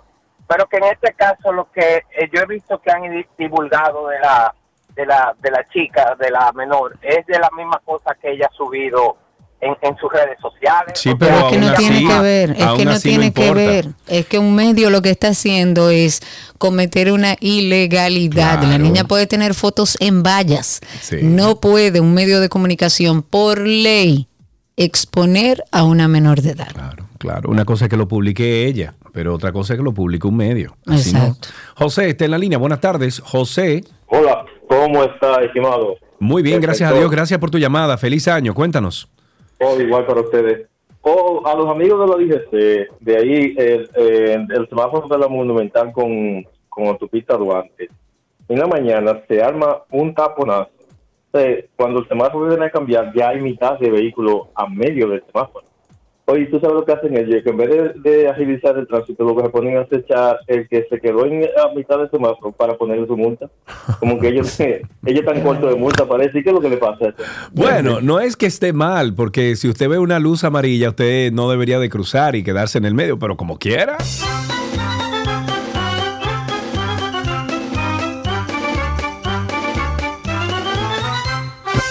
como quiera. O sea, Ay, hombre. ¿Cómo hacemos? 829-236-9856 y a través de Twitter Spaces. Recuerden que estamos por ahí en vivo con ustedes y pueden participar por esa vía. El presidente de la... Super- Vamos a levantar esa llamada. Tenemos una llamadita y Ernesto está con nosotros. Adelante, Ernesto, cuéntanos. El Neto, buenas tardes, adelante. Ernesto, ¿me escuchas? Sí, buenas tardes. Adelante, Ernesto, cuéntanos.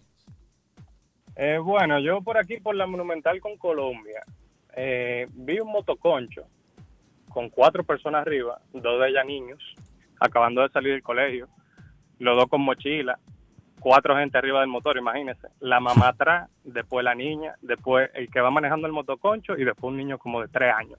adelante. ¿Todo arriba de un O motor? sea, un- arriba de un motor, en un motor. O sea, ¿Cómo va a ser? el Pero tanta gente, hermano. doblar.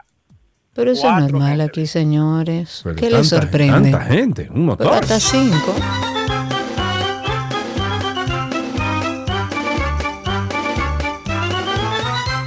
Ahí tenemos a Ramón. Ramón, buenas tardes. Gracias por tu llamada. Cuéntanos.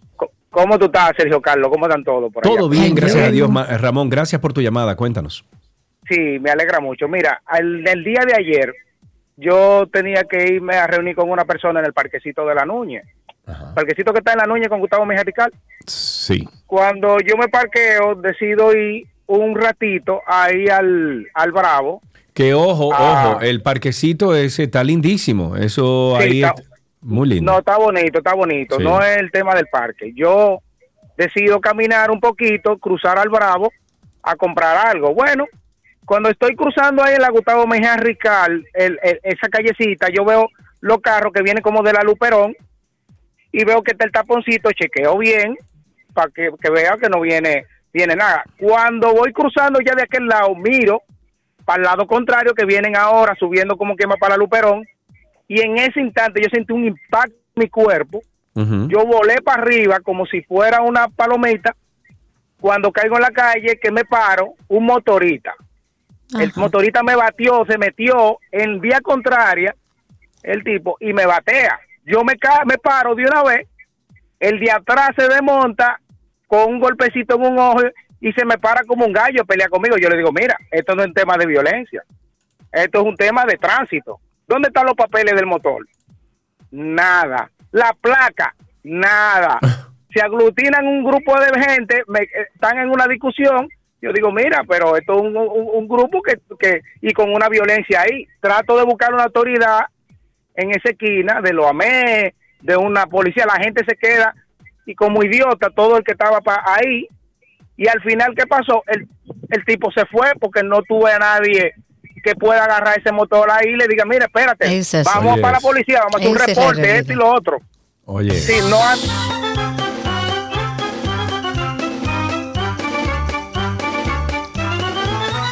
Tenemos a Piedra Preciosa en la línea. Esmeralda, buenas tardes. Qué Ah, bonito, ¿viste? muchas Qué gracias. lindo, ¿eh? Muchas gracias, te quedó bonito.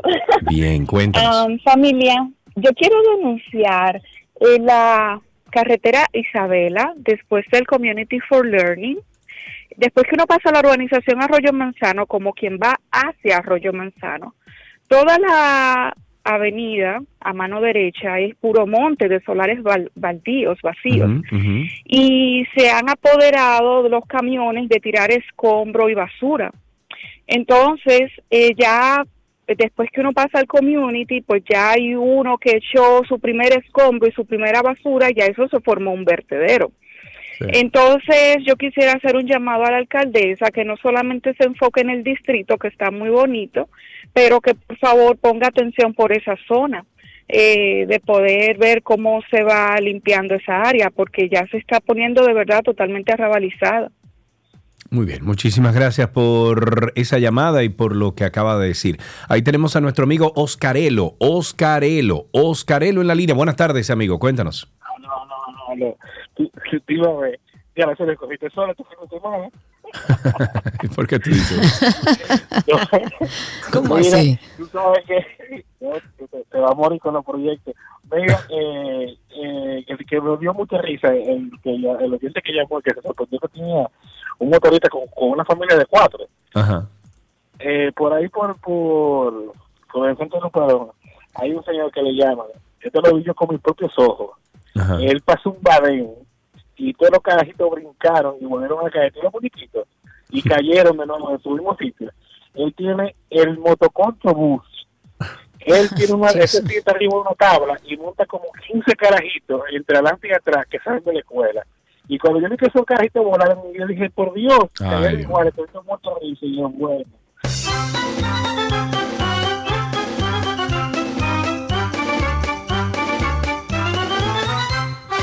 829-236-9856,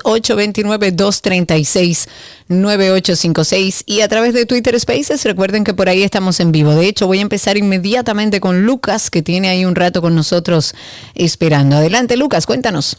Buenas tardes a todos. Bienvenido. Señores, miren, a propósito de- del escándalo de la niña esta que publicó que este muchacho abusó de ella, bueno, que abusó no, era eh, eh, eh, consentido por ella, por, asunto de dinero.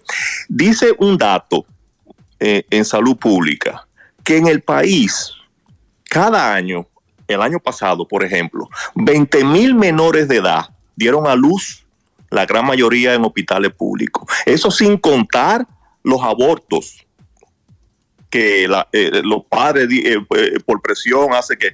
Entonces, e- esos 20 mil presos, ¿dónde están? me pregunto yo. No, ¿en dónde? Deberían de haber, deberían de haber 20 mil hombres presos que, que, embarazaron niñas menores de edad, digo yo.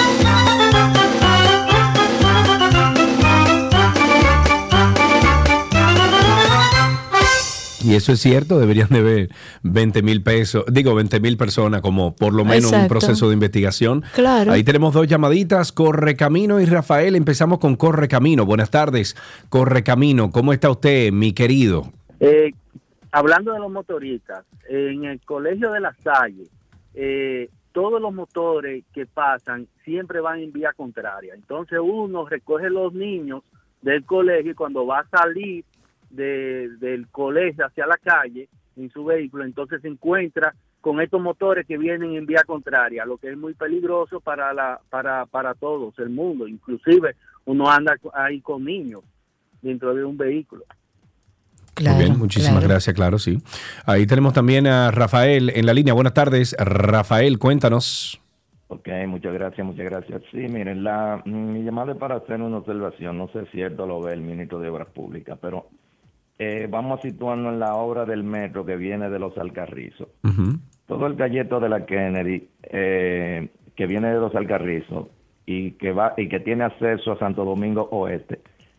Todos los accesos de ahí hasta el 9 están eh, desbaratados y lo que parece son caminos vecinales. O sea que si tú quieres entrar a Santo Domingo Este por el- en la prolongación 27, tiene que pasar un terreno que parece eh, la luna con cráteres.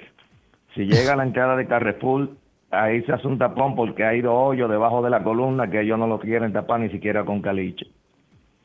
Y así por el estilo, hasta llegar al 9. Al 9 se entra de Chepa. Muy bien, muchísimas ahí gracias está por su eso. reporte.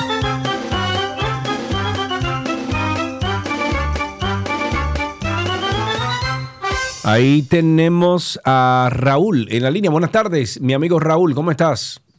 Buenas tardes, Sergio y Karina. Agregando al tema de, de lo que están ustedes eh, diciendo, aquí como también a la gente le cuesta como entender, porque eso también yo le llamé la atención a varias personas en las redes difundiendo la foto de la jovencita. Yo le dije que eso no deben hacerlo, aunque ella misma, como ellos dicen, no, no fue ella, no fue, simplemente están exponiendo el nombre y la persona que normalmente se pone un efecto blur, así como borroso, para que no se le vea la cara. Y, a- y ahora que mencionaron eh, a Hugo Veras y también ayer que una persona llamó diciendo, yo fui a renovar la, la licencia y bueno, no sabía que habían agilizado el proceso porque ya uno puede pagar el impuesto ahí mismo, entonces no tenía que ir al banco, yo fui al banco, hice mi fila y después cuando voy veo que el proceso eh, eh, es bueno relativamente rápido pero ahora están haciendo más pruebas. Es decir no solamente están chequeando la vista también la audición y están pidiendo también un formulario que hay que llenarlo. Yo vi gente quejándose de eso pero entonces me pregunto nosotros nos quejamos de que estamos en una selva en un país atrasado y cuando alguien implementa algo propio de países desarrollados nos estamos quejando. Así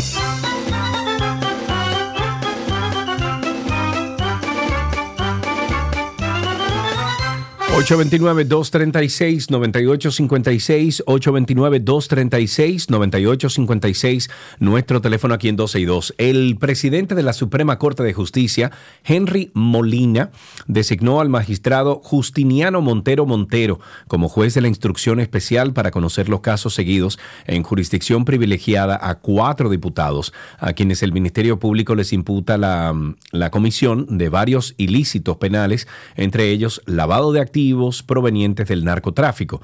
Molina dispuso que Montero Montero conozca estos procesos que implican a los imputados Nelson Rafael Marmolejos, eh, también está Héctor Daría Félix, eh, Faustina Guerrero Cabrera, Sergio Moya de la Cruz.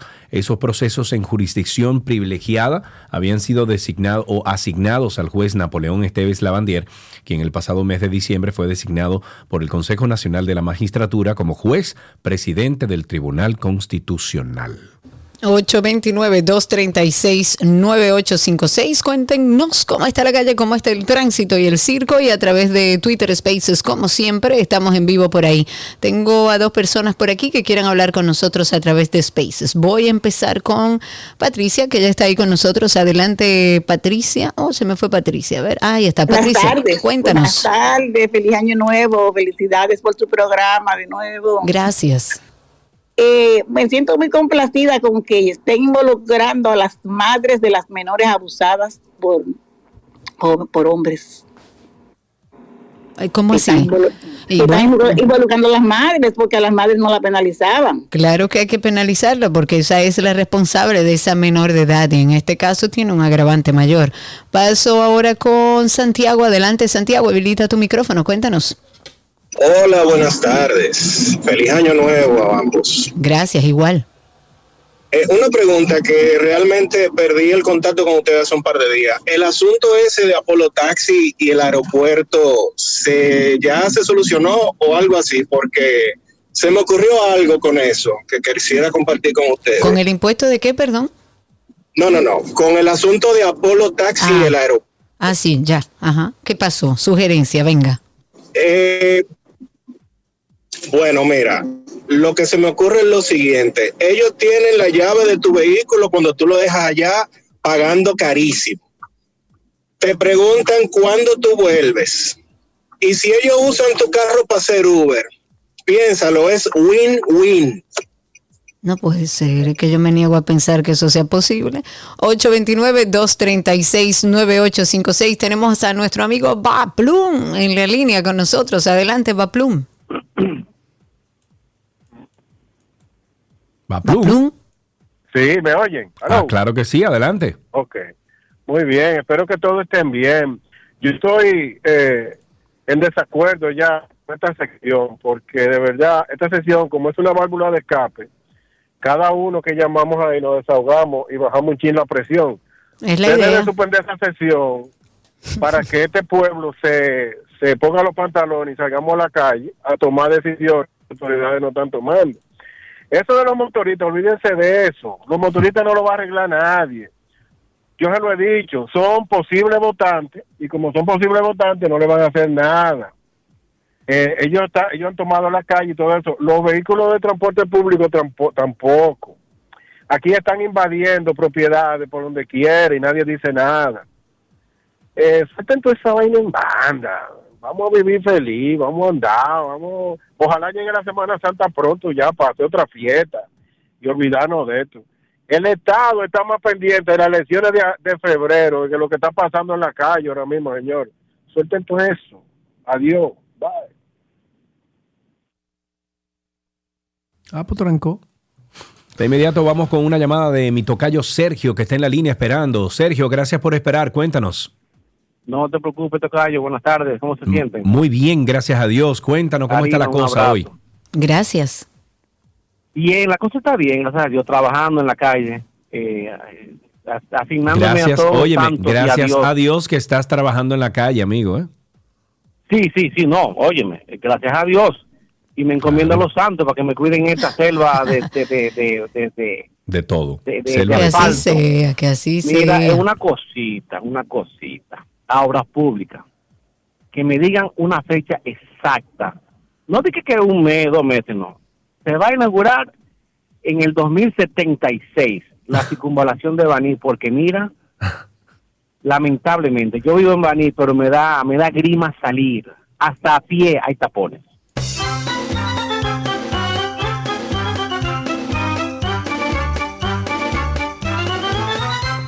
Qué lío. Eso es un Qué lío. lío. Tengo, ay, se me fue Rafa. Rafa vuelve a través de Spaces y por ahí te damos chance para que puedas hablar. El proyecto de ley que regula la asistencia de personas a actividades, a espectáculos masivos deportivos o artísticos fue aprobado por el Senado. Este proyecto establece sanciones con multas de entre 10 y 20 salarios mínimos del sector público a los que violen la disposición. De acuerdo con lo planteado, esta pieza expresa que estos eventos constituyen actos de esparcimiento y diversión donde las personas van, participan en gran cantidad y frecuentemente. Este proyecto que ahora pasa a la Cámara de Diputados para su ponderación expresa la obligatoriedad de ventas de boletas con asientos numerados en los lugares donde se celebren actividades y espectáculos deportivos o teatrales en los que las personas deben estar sentadas. Esta iniciativa de ley prohíbe la venta de boletas no numeradas para acceder a las actividades, espectáculos o eventos, además de agregar asientos nuevos de los asistentes y la entrega de pases de cortesía no señalizados. Esto establece que durante la celebración de actividades deportivas o cualquier espectáculo público se pueden generar situaciones que ponen en riesgo la vida y la integridad física de los asistentes, lo que se agrava si a tales lugares se accede sin regulación o asistencia sobrevendida. Ahí déjame ver, tenemos a... No, esa se cayó, 829-236-9856. Tenemos oportunidad de tres o cuatro llamaditas y finalizamos. Ahí tenemos a alguien en Twitter Spaces. Sí, señor, tengo a Rafa a través de Twitter Spaces. Hace un momentito, Rafa, habilita tu micrófono, luego pasamos con José. Adelante. Aló, Rafa. ahora sí. Ahora sí, cuéntanos.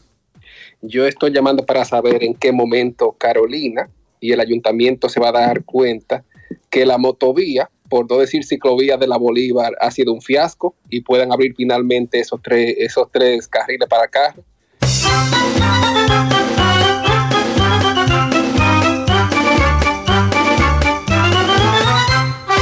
829-236-9856. Tenemos más personas en Twitter Spaces. José Luis está ahí con nosotros. Adelante, José Luis. Habilita tu micrófono, te escuchamos al aire. Cuéntanos.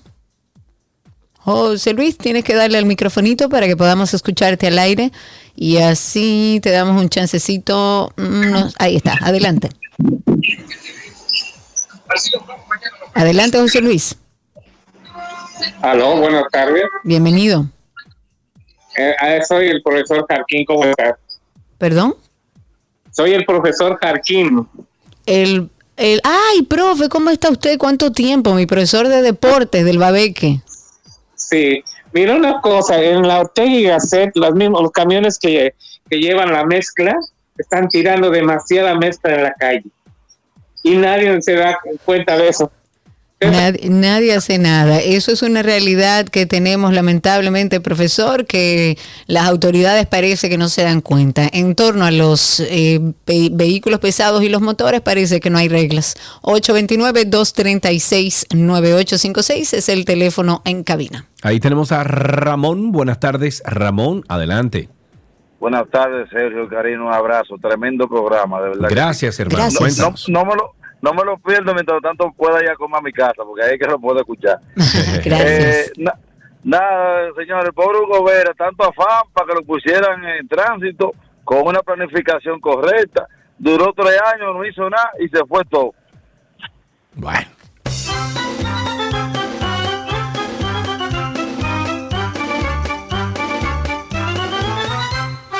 ...829-236-9856... ...en Twitter Spaces... ...arroba 12 y 2 en Twitter Spaces... ...tenemos chance para una intervención más de un oyente... ...829-236-9856... ...o en Twitter Spaces... ...arroba 12 y 2 en Twitter Spaces... Cuéntenos cómo está todo allá afuera. El delegado político de la FUPU ante la Junta Central Electoral, Manuel Crespo, ha llamado a los miembros del organismo comicial a que le ponga fin al uso indiscriminado y descarado, según él, de los recursos del Estado que está realizando el PRM. Esto de cara a las elecciones municipales que se van a celebrar en febrero. El delegado dijo, y quiero citar, nosotros estamos haciendo este llamado para que la Junta Central Electoral intervenga en esta violación flagrante a la ley de régimen electoral. La misma población en las diferentes redes sociales está denunciando esta mala práctica del gobierno que encabeza el presidente Luis Abinader con la colocación de fotos y videos. Pero el también supervisor provincial de la campaña en San José de Ocoa citó el reciente caso del coordinador de gabinete de políticas sociales, Tony Peñaguaba, que encabezó una actividad en compañía del candidato a la alcaldía de Santo Domingo Este, Dio Astacio, entregando raciones alimenticias y otras ayudas sociales. Tenemos ahí a una última llamada. Máximo está en la línea. Buenas tardes, Máximo. Última llamada. Buenas tardes, buenas tardes, Sergio, desde aquí, desde tu hometown, Punta Cana. Hey, ¿Estás? bien. Cuéntanos. Oye, Sergio, siguiendo con la, la última llamada del señor, ¿qué vamos a hacer con los camiones trompo aquí en Punta Cana? Derramando Ay, sí. eh, este El material, el material, en sí. el material en toda la calle, pero nadie dice nada. Sí, pero eso es un problema, un, pro- un pro- un problema nacional. Eso pasa en todos lados aquí en República Dominicana. Eh, que hay que como atenderlo, zona claro que sí. yo creo que deberíamos, como, qué sé Sancionar, menos- sancionar esos camiones que tiran ese material y punto. Eso es todo.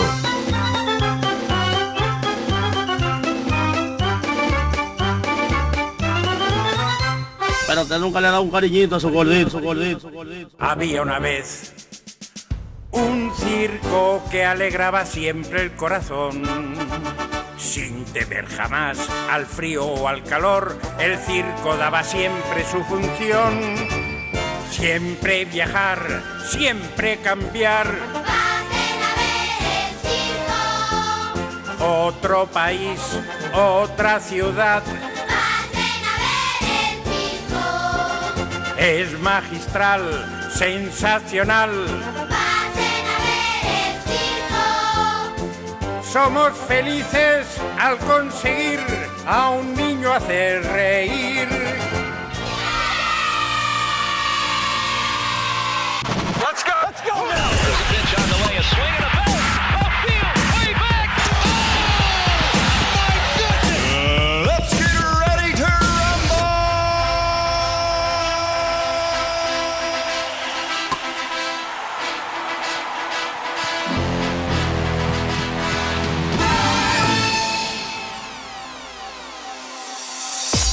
Vámonos con algunas noticias del mundo deportivo. En béisbol, Miguel Andújar, Emilio Bonifacio y Ramón Hernández conectaron tres hits cada uno en el triunfo del Licey 9-2 ante las Estrellas Orientales en la décima jornada del round robin. ¡Arrancan los!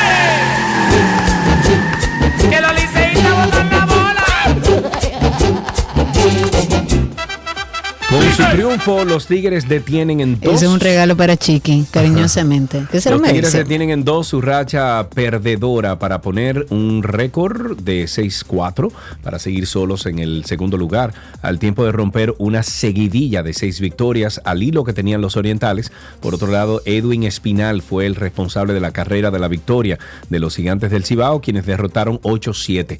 Espinal remolcó a Jeffrey Pérez con las bases llenas en el cierre de noveno para que los gigantes detuvieran en seis su racha de derrotas consecutivas. En otra de béisbol, la Liga Dominicana de Béisbol, LIDOM, llevará su segundo proceso de agencia libre. La Federación Nacional de Peloteros Profesionales y los directivos de la liga anunciaron unos 51 jugadores que van a estar disponibles para realizar un nuevo acuerdo en la liga invernal. Esto ocurre en medio de un round robin que está a mitad de camino y con la serie final por delante. Los ejecutivos de los seis equipos pueden iniciar las negociaciones con los peloteros ya a partir del 15 de febrero, luego de que se culmine la Serie del Caribe. Cada gerente tiene un mes para completar el proceso con sus respectivos candidatos. En básquetbol, la NBA anunció el fin de la suspensión indefinida a Draymond Green, a Draymond Green, que se ha perdido 12 partidos con su Golden State Warriors como castigo por la agresión a Yusuf Nurkic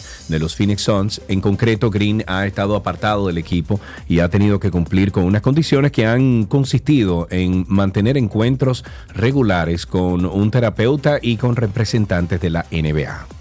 En golf, Tiger Woods anunció que va a terminar su relación comercial con Nike luego de 27 años de asociación a través de un mensaje en las redes sociales en el que explicó que estará viviendo un nuevo capítulo en el futuro. Dijo y cito, hace 27 años tuve la suerte de iniciar una asociación con una de las marcas más icónicas del mundo. Eh, eso dijo Woods en un mensaje en el que agradeció personalmente a Phil Knight, el fundador de Nike, su pasión y visión que hizo posible esta relación. Woods, de 48 años, concluyó el comunicado afirmando que la gente pregunta si habrá un nuevo capítulo y de acuerdo con él, la respuesta es sí. En una nota luctuosa, Franz Beckenbauer, la leyenda del fútbol alemán que llevó a su país a la conquista de la Copa Mundial como jugador y técnico eh, y se convirtió en una de las personalidades más queridas en Alemania por su trato, bueno, campechano, ha fallecido. Tenía 78 años de edad. Paz a su alma. Así finalizamos Deportes en 12 y 2.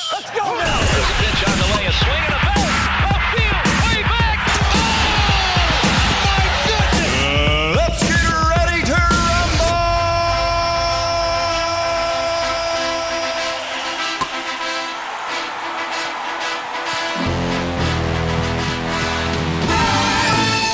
Todo lo que quieres está en 12 y 2.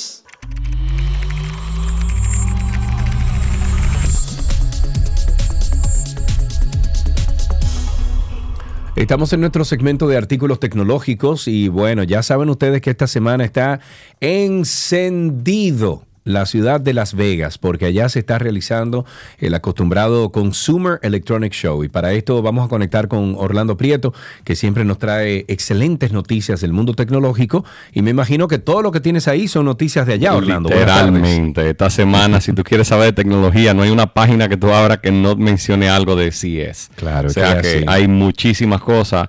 Eh, en general te puedo decir lo primero que ha salido. Hoy es que empieza la feria, pero ayer fue toda la parte de prensa y las compañías más grandes tienden a hacer eh, básicamente una conferencia el día antes, que fue lo que pasó ayer. Compañías como el G, Samsung, compañías bien, bien grandes hacen Ujú. todo su lanzamiento. Ahora mismo el, el- te diría, el perfil general, algo que era, era bastante predecible, pero el perfil general ha sido todo con inteligencia artificial. Entiéndase, le están poniendo inteligencia artificial a, lo- a, a- a todos los dispositivos que uno está acostumbrado a tener.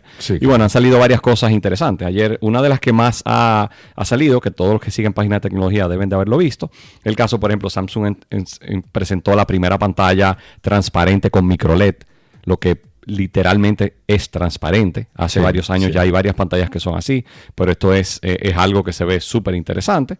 Eh, muchas personas preguntan eh, como de qué utilidad me sirve. Y bueno, esto quizá no es algo diseñado para tu casa, pero en ambientes comerciales puede ser extremadamente interesante. Imagínate una vitrina que puede tener una imagen y, y luego puede ir pasando. Esto ha existido, digo, pero el hecho de que una compañía así ya lo haga, lo hace mucho más masivo y tiende a bajar el precio, aunque no es que lo van a comprar dentro de dos meses, como siempre digo, a precio económico. Eh, Hicieron también, el mismo Samsung hizo un lanzamiento de unas bocinas. Ellos tienen su pantalla que presentaron hace un par de años, que es muy famosa, que es la que se llama The Frame, que es como Sí. básicamente como si fuera un portarretrato. No portarretrato, sino como si fuera un cuadro. Entonces lanzaron ahora unas bocinas que parecen un portarretrato, que también le puedes poner arte aparte de una foto. Y son bocinas que puedes poner eh, a los laterales y se ven, eh, básicamente es que pueda tener una sala que no parece, al que no le gusta que se vea una televisión, que no parece que, que lo Claro, tenga. que está viendo una televisión, claro. Es algo un poco diferente. Eh, asimismo hay otras cosas, eh, algunas tecnologías, muchas cosas de automatización. Una que me llamó mucho la atención fue, hay una compañía que se llama Visage, que tiene muchísimo tiempo haciendo cerraduras, es muy conocida en el mundo de, de todo lo que tiene que ver con seguridad del hogar, eh, física, normalmente, no con tanta tecnología. Y eh, en conjunto con, con una compañía que se llama Lockley, hicieron un, lanzaron una... eh, una cerradura inteligente que se utiliza, se desbloquea básicamente con reconocimiento facial, como equivalente al, al reconocimiento facial que usan en los celulares. Esto ha sido algo, dura un segundo y medio. Además, lógicamente, tiene el tema de la huella y, y de poder poner un pin, pero eso ha sido muy bien recibido y ha recibido muy, muy, buena, eh, muy buena aceptación de parte de la prensa. Mira, estoy viendo aquí algo muy interesante y son y esto yo lo había visto antes, lo que pasa es que parece que hicieron uno ya chévere. Es un, un aparatito que se conecta en los aviones eh, y tú lo conectas a tus AirPods. Eh, y entonces ya tú puedes escuchar Ah, todo lo que tiene. se- El de poner Bluetooth con el cablecito. Sí, loco, está muy chévere eso, 45 dólares me parece loable y le están dando 5 estrellas de, de rating aquí en, en donde estoy leyendo la, la noticia. Si ustedes tienen alguna pregunta para Orlando sobre algo de tecnología, ustedes pueden llamar aquí ahora mismo al 829-236-9856, 829-236-9856. ¿Qué más has visto? Otra, otra cosa que ha, que ha sonado mucho, ayer una compañía que se llama Perfecta, que lanzó, por ejemplo, un... Es como si fuera un horno, parece, un, un hornito exterior eh, con, con dos puesta- puertas de cristal que dicen que cocina una carne, por ejemplo, puse, ponen el ejemplo un ribeye de una pulgada de ancho en Sí. 90 segundos, 10 veces más rápido ¿Cómo así? de lo que Wow, puede hacer yo cualquier quiero ¿Cómo esa. así? Espérate, espérate, O sea, pero ¿cómo así? muy eso? interesante. Pero ¿cómo así? Eh, ¿Qué es? Sale para final de Es un horno, es eh, literalmente como si fuera un horno, pero lo que usa es energía infrarroja.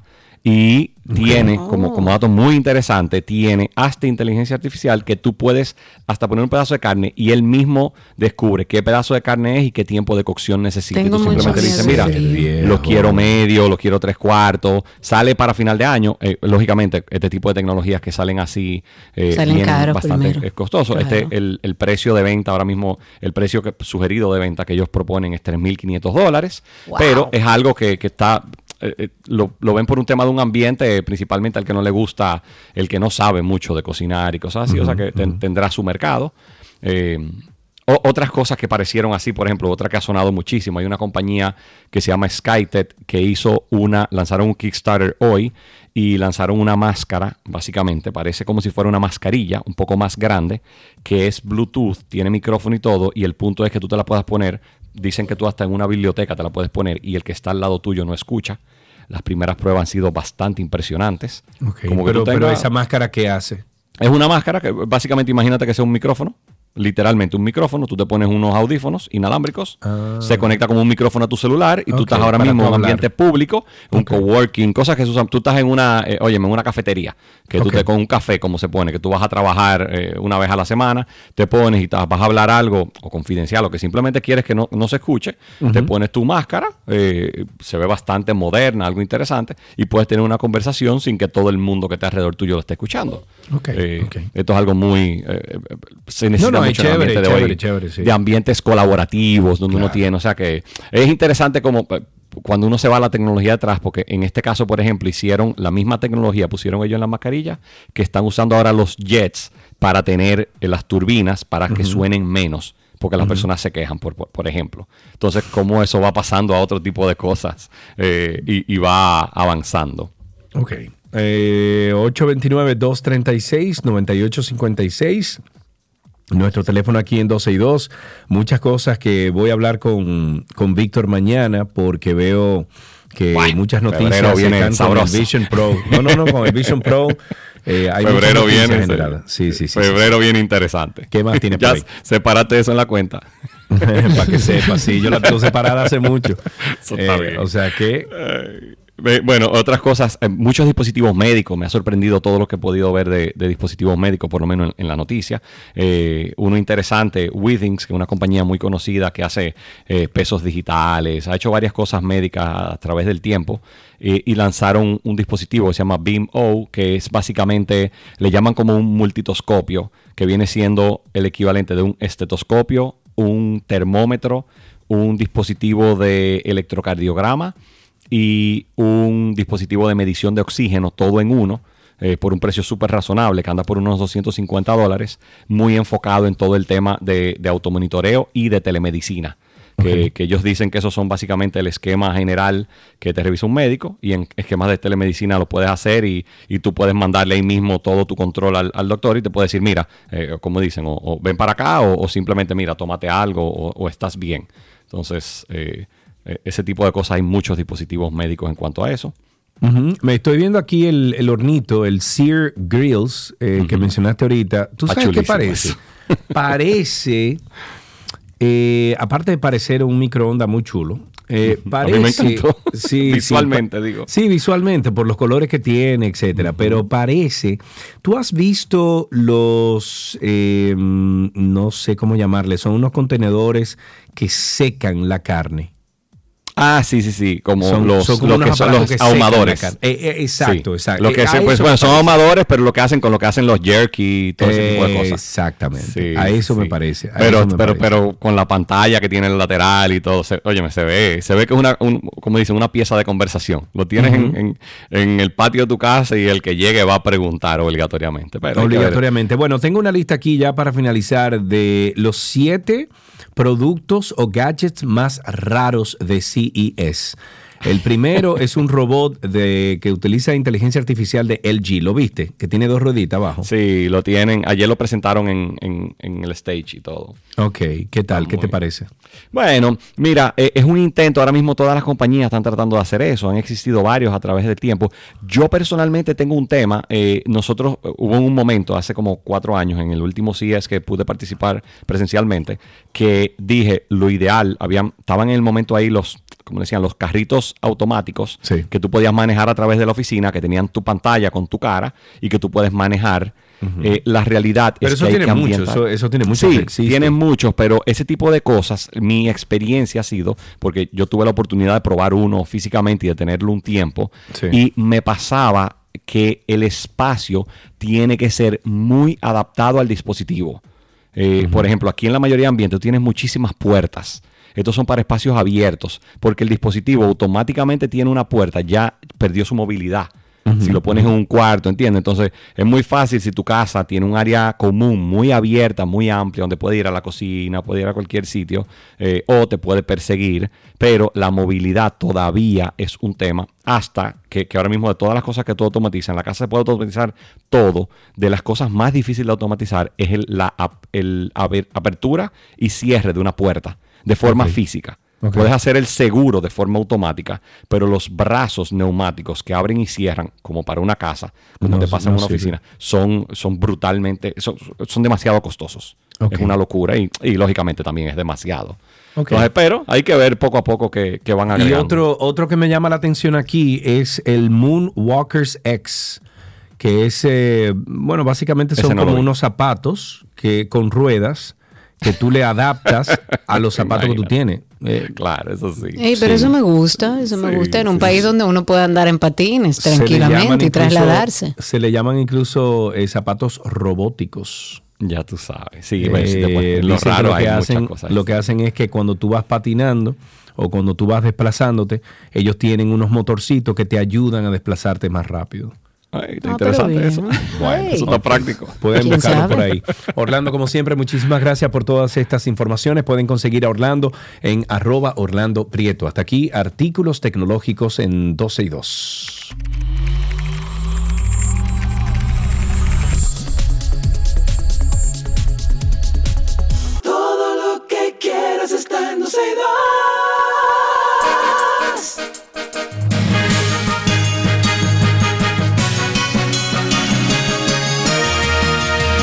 Informaciones actualizadas en 12 y 2. República Dominicana sigue destacándose en las principales listas de turismo del mundo. En esta ocasión, la playa Cayo Arena, entre las 50 mejores playas del mundo.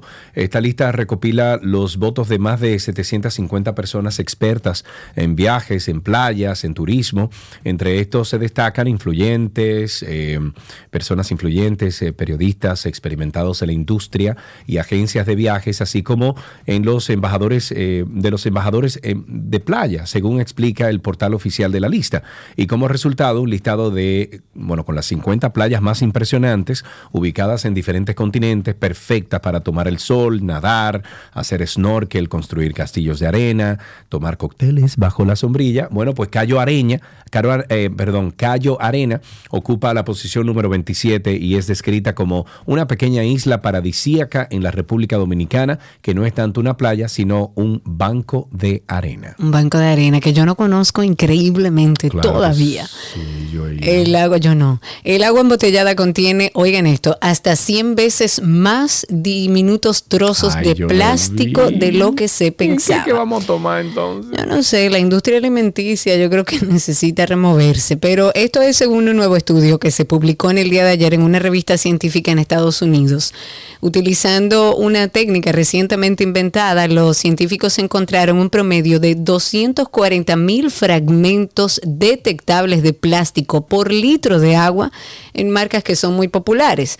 Esto es entre 10 y 100 veces más de lo que se estimaba anteriormente, lo que plantea preocupaciones sobre la salud que requieren más investigaciones.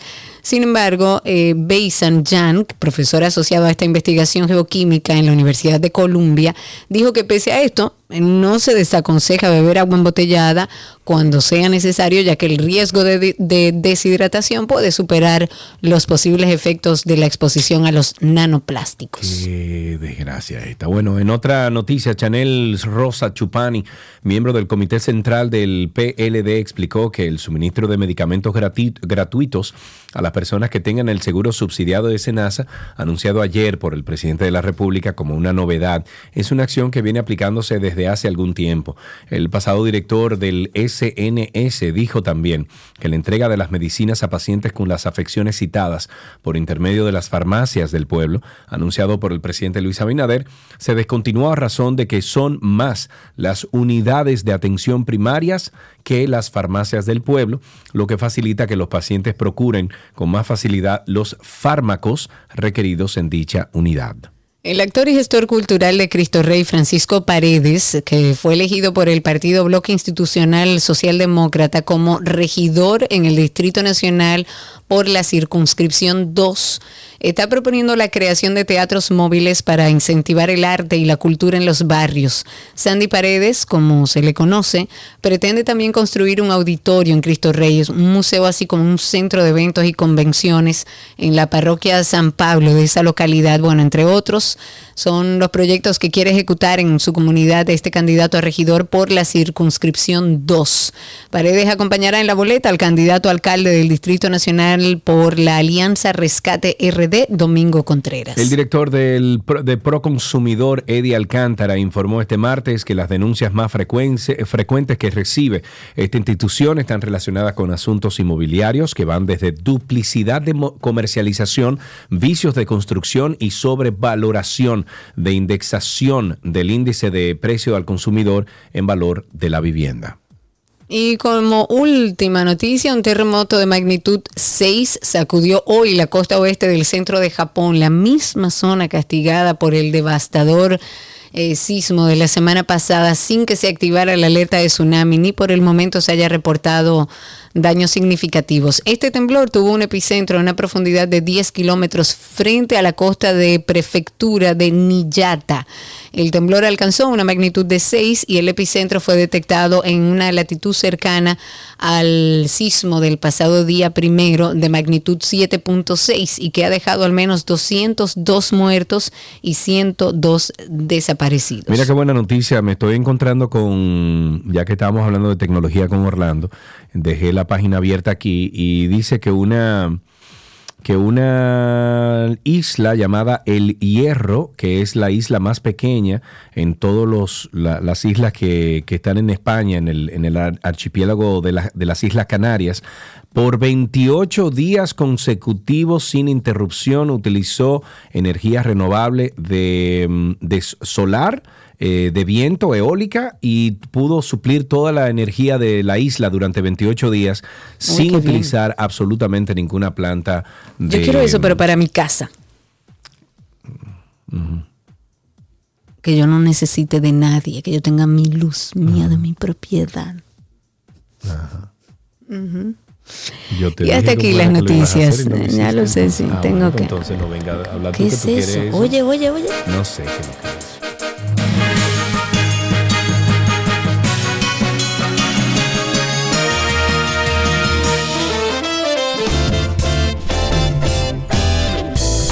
Tiempo de decir adiós. Hasta mañana, señores. Eh, ahí nos vemos o nos, nos encontramos de nuevo en esta 91.1, 91.3 FM a las 12 del mediodía en este dial 91.1, 91.3. Pórtense bien, anden por la sombrita. Bye bye, bye bye, chao, chao.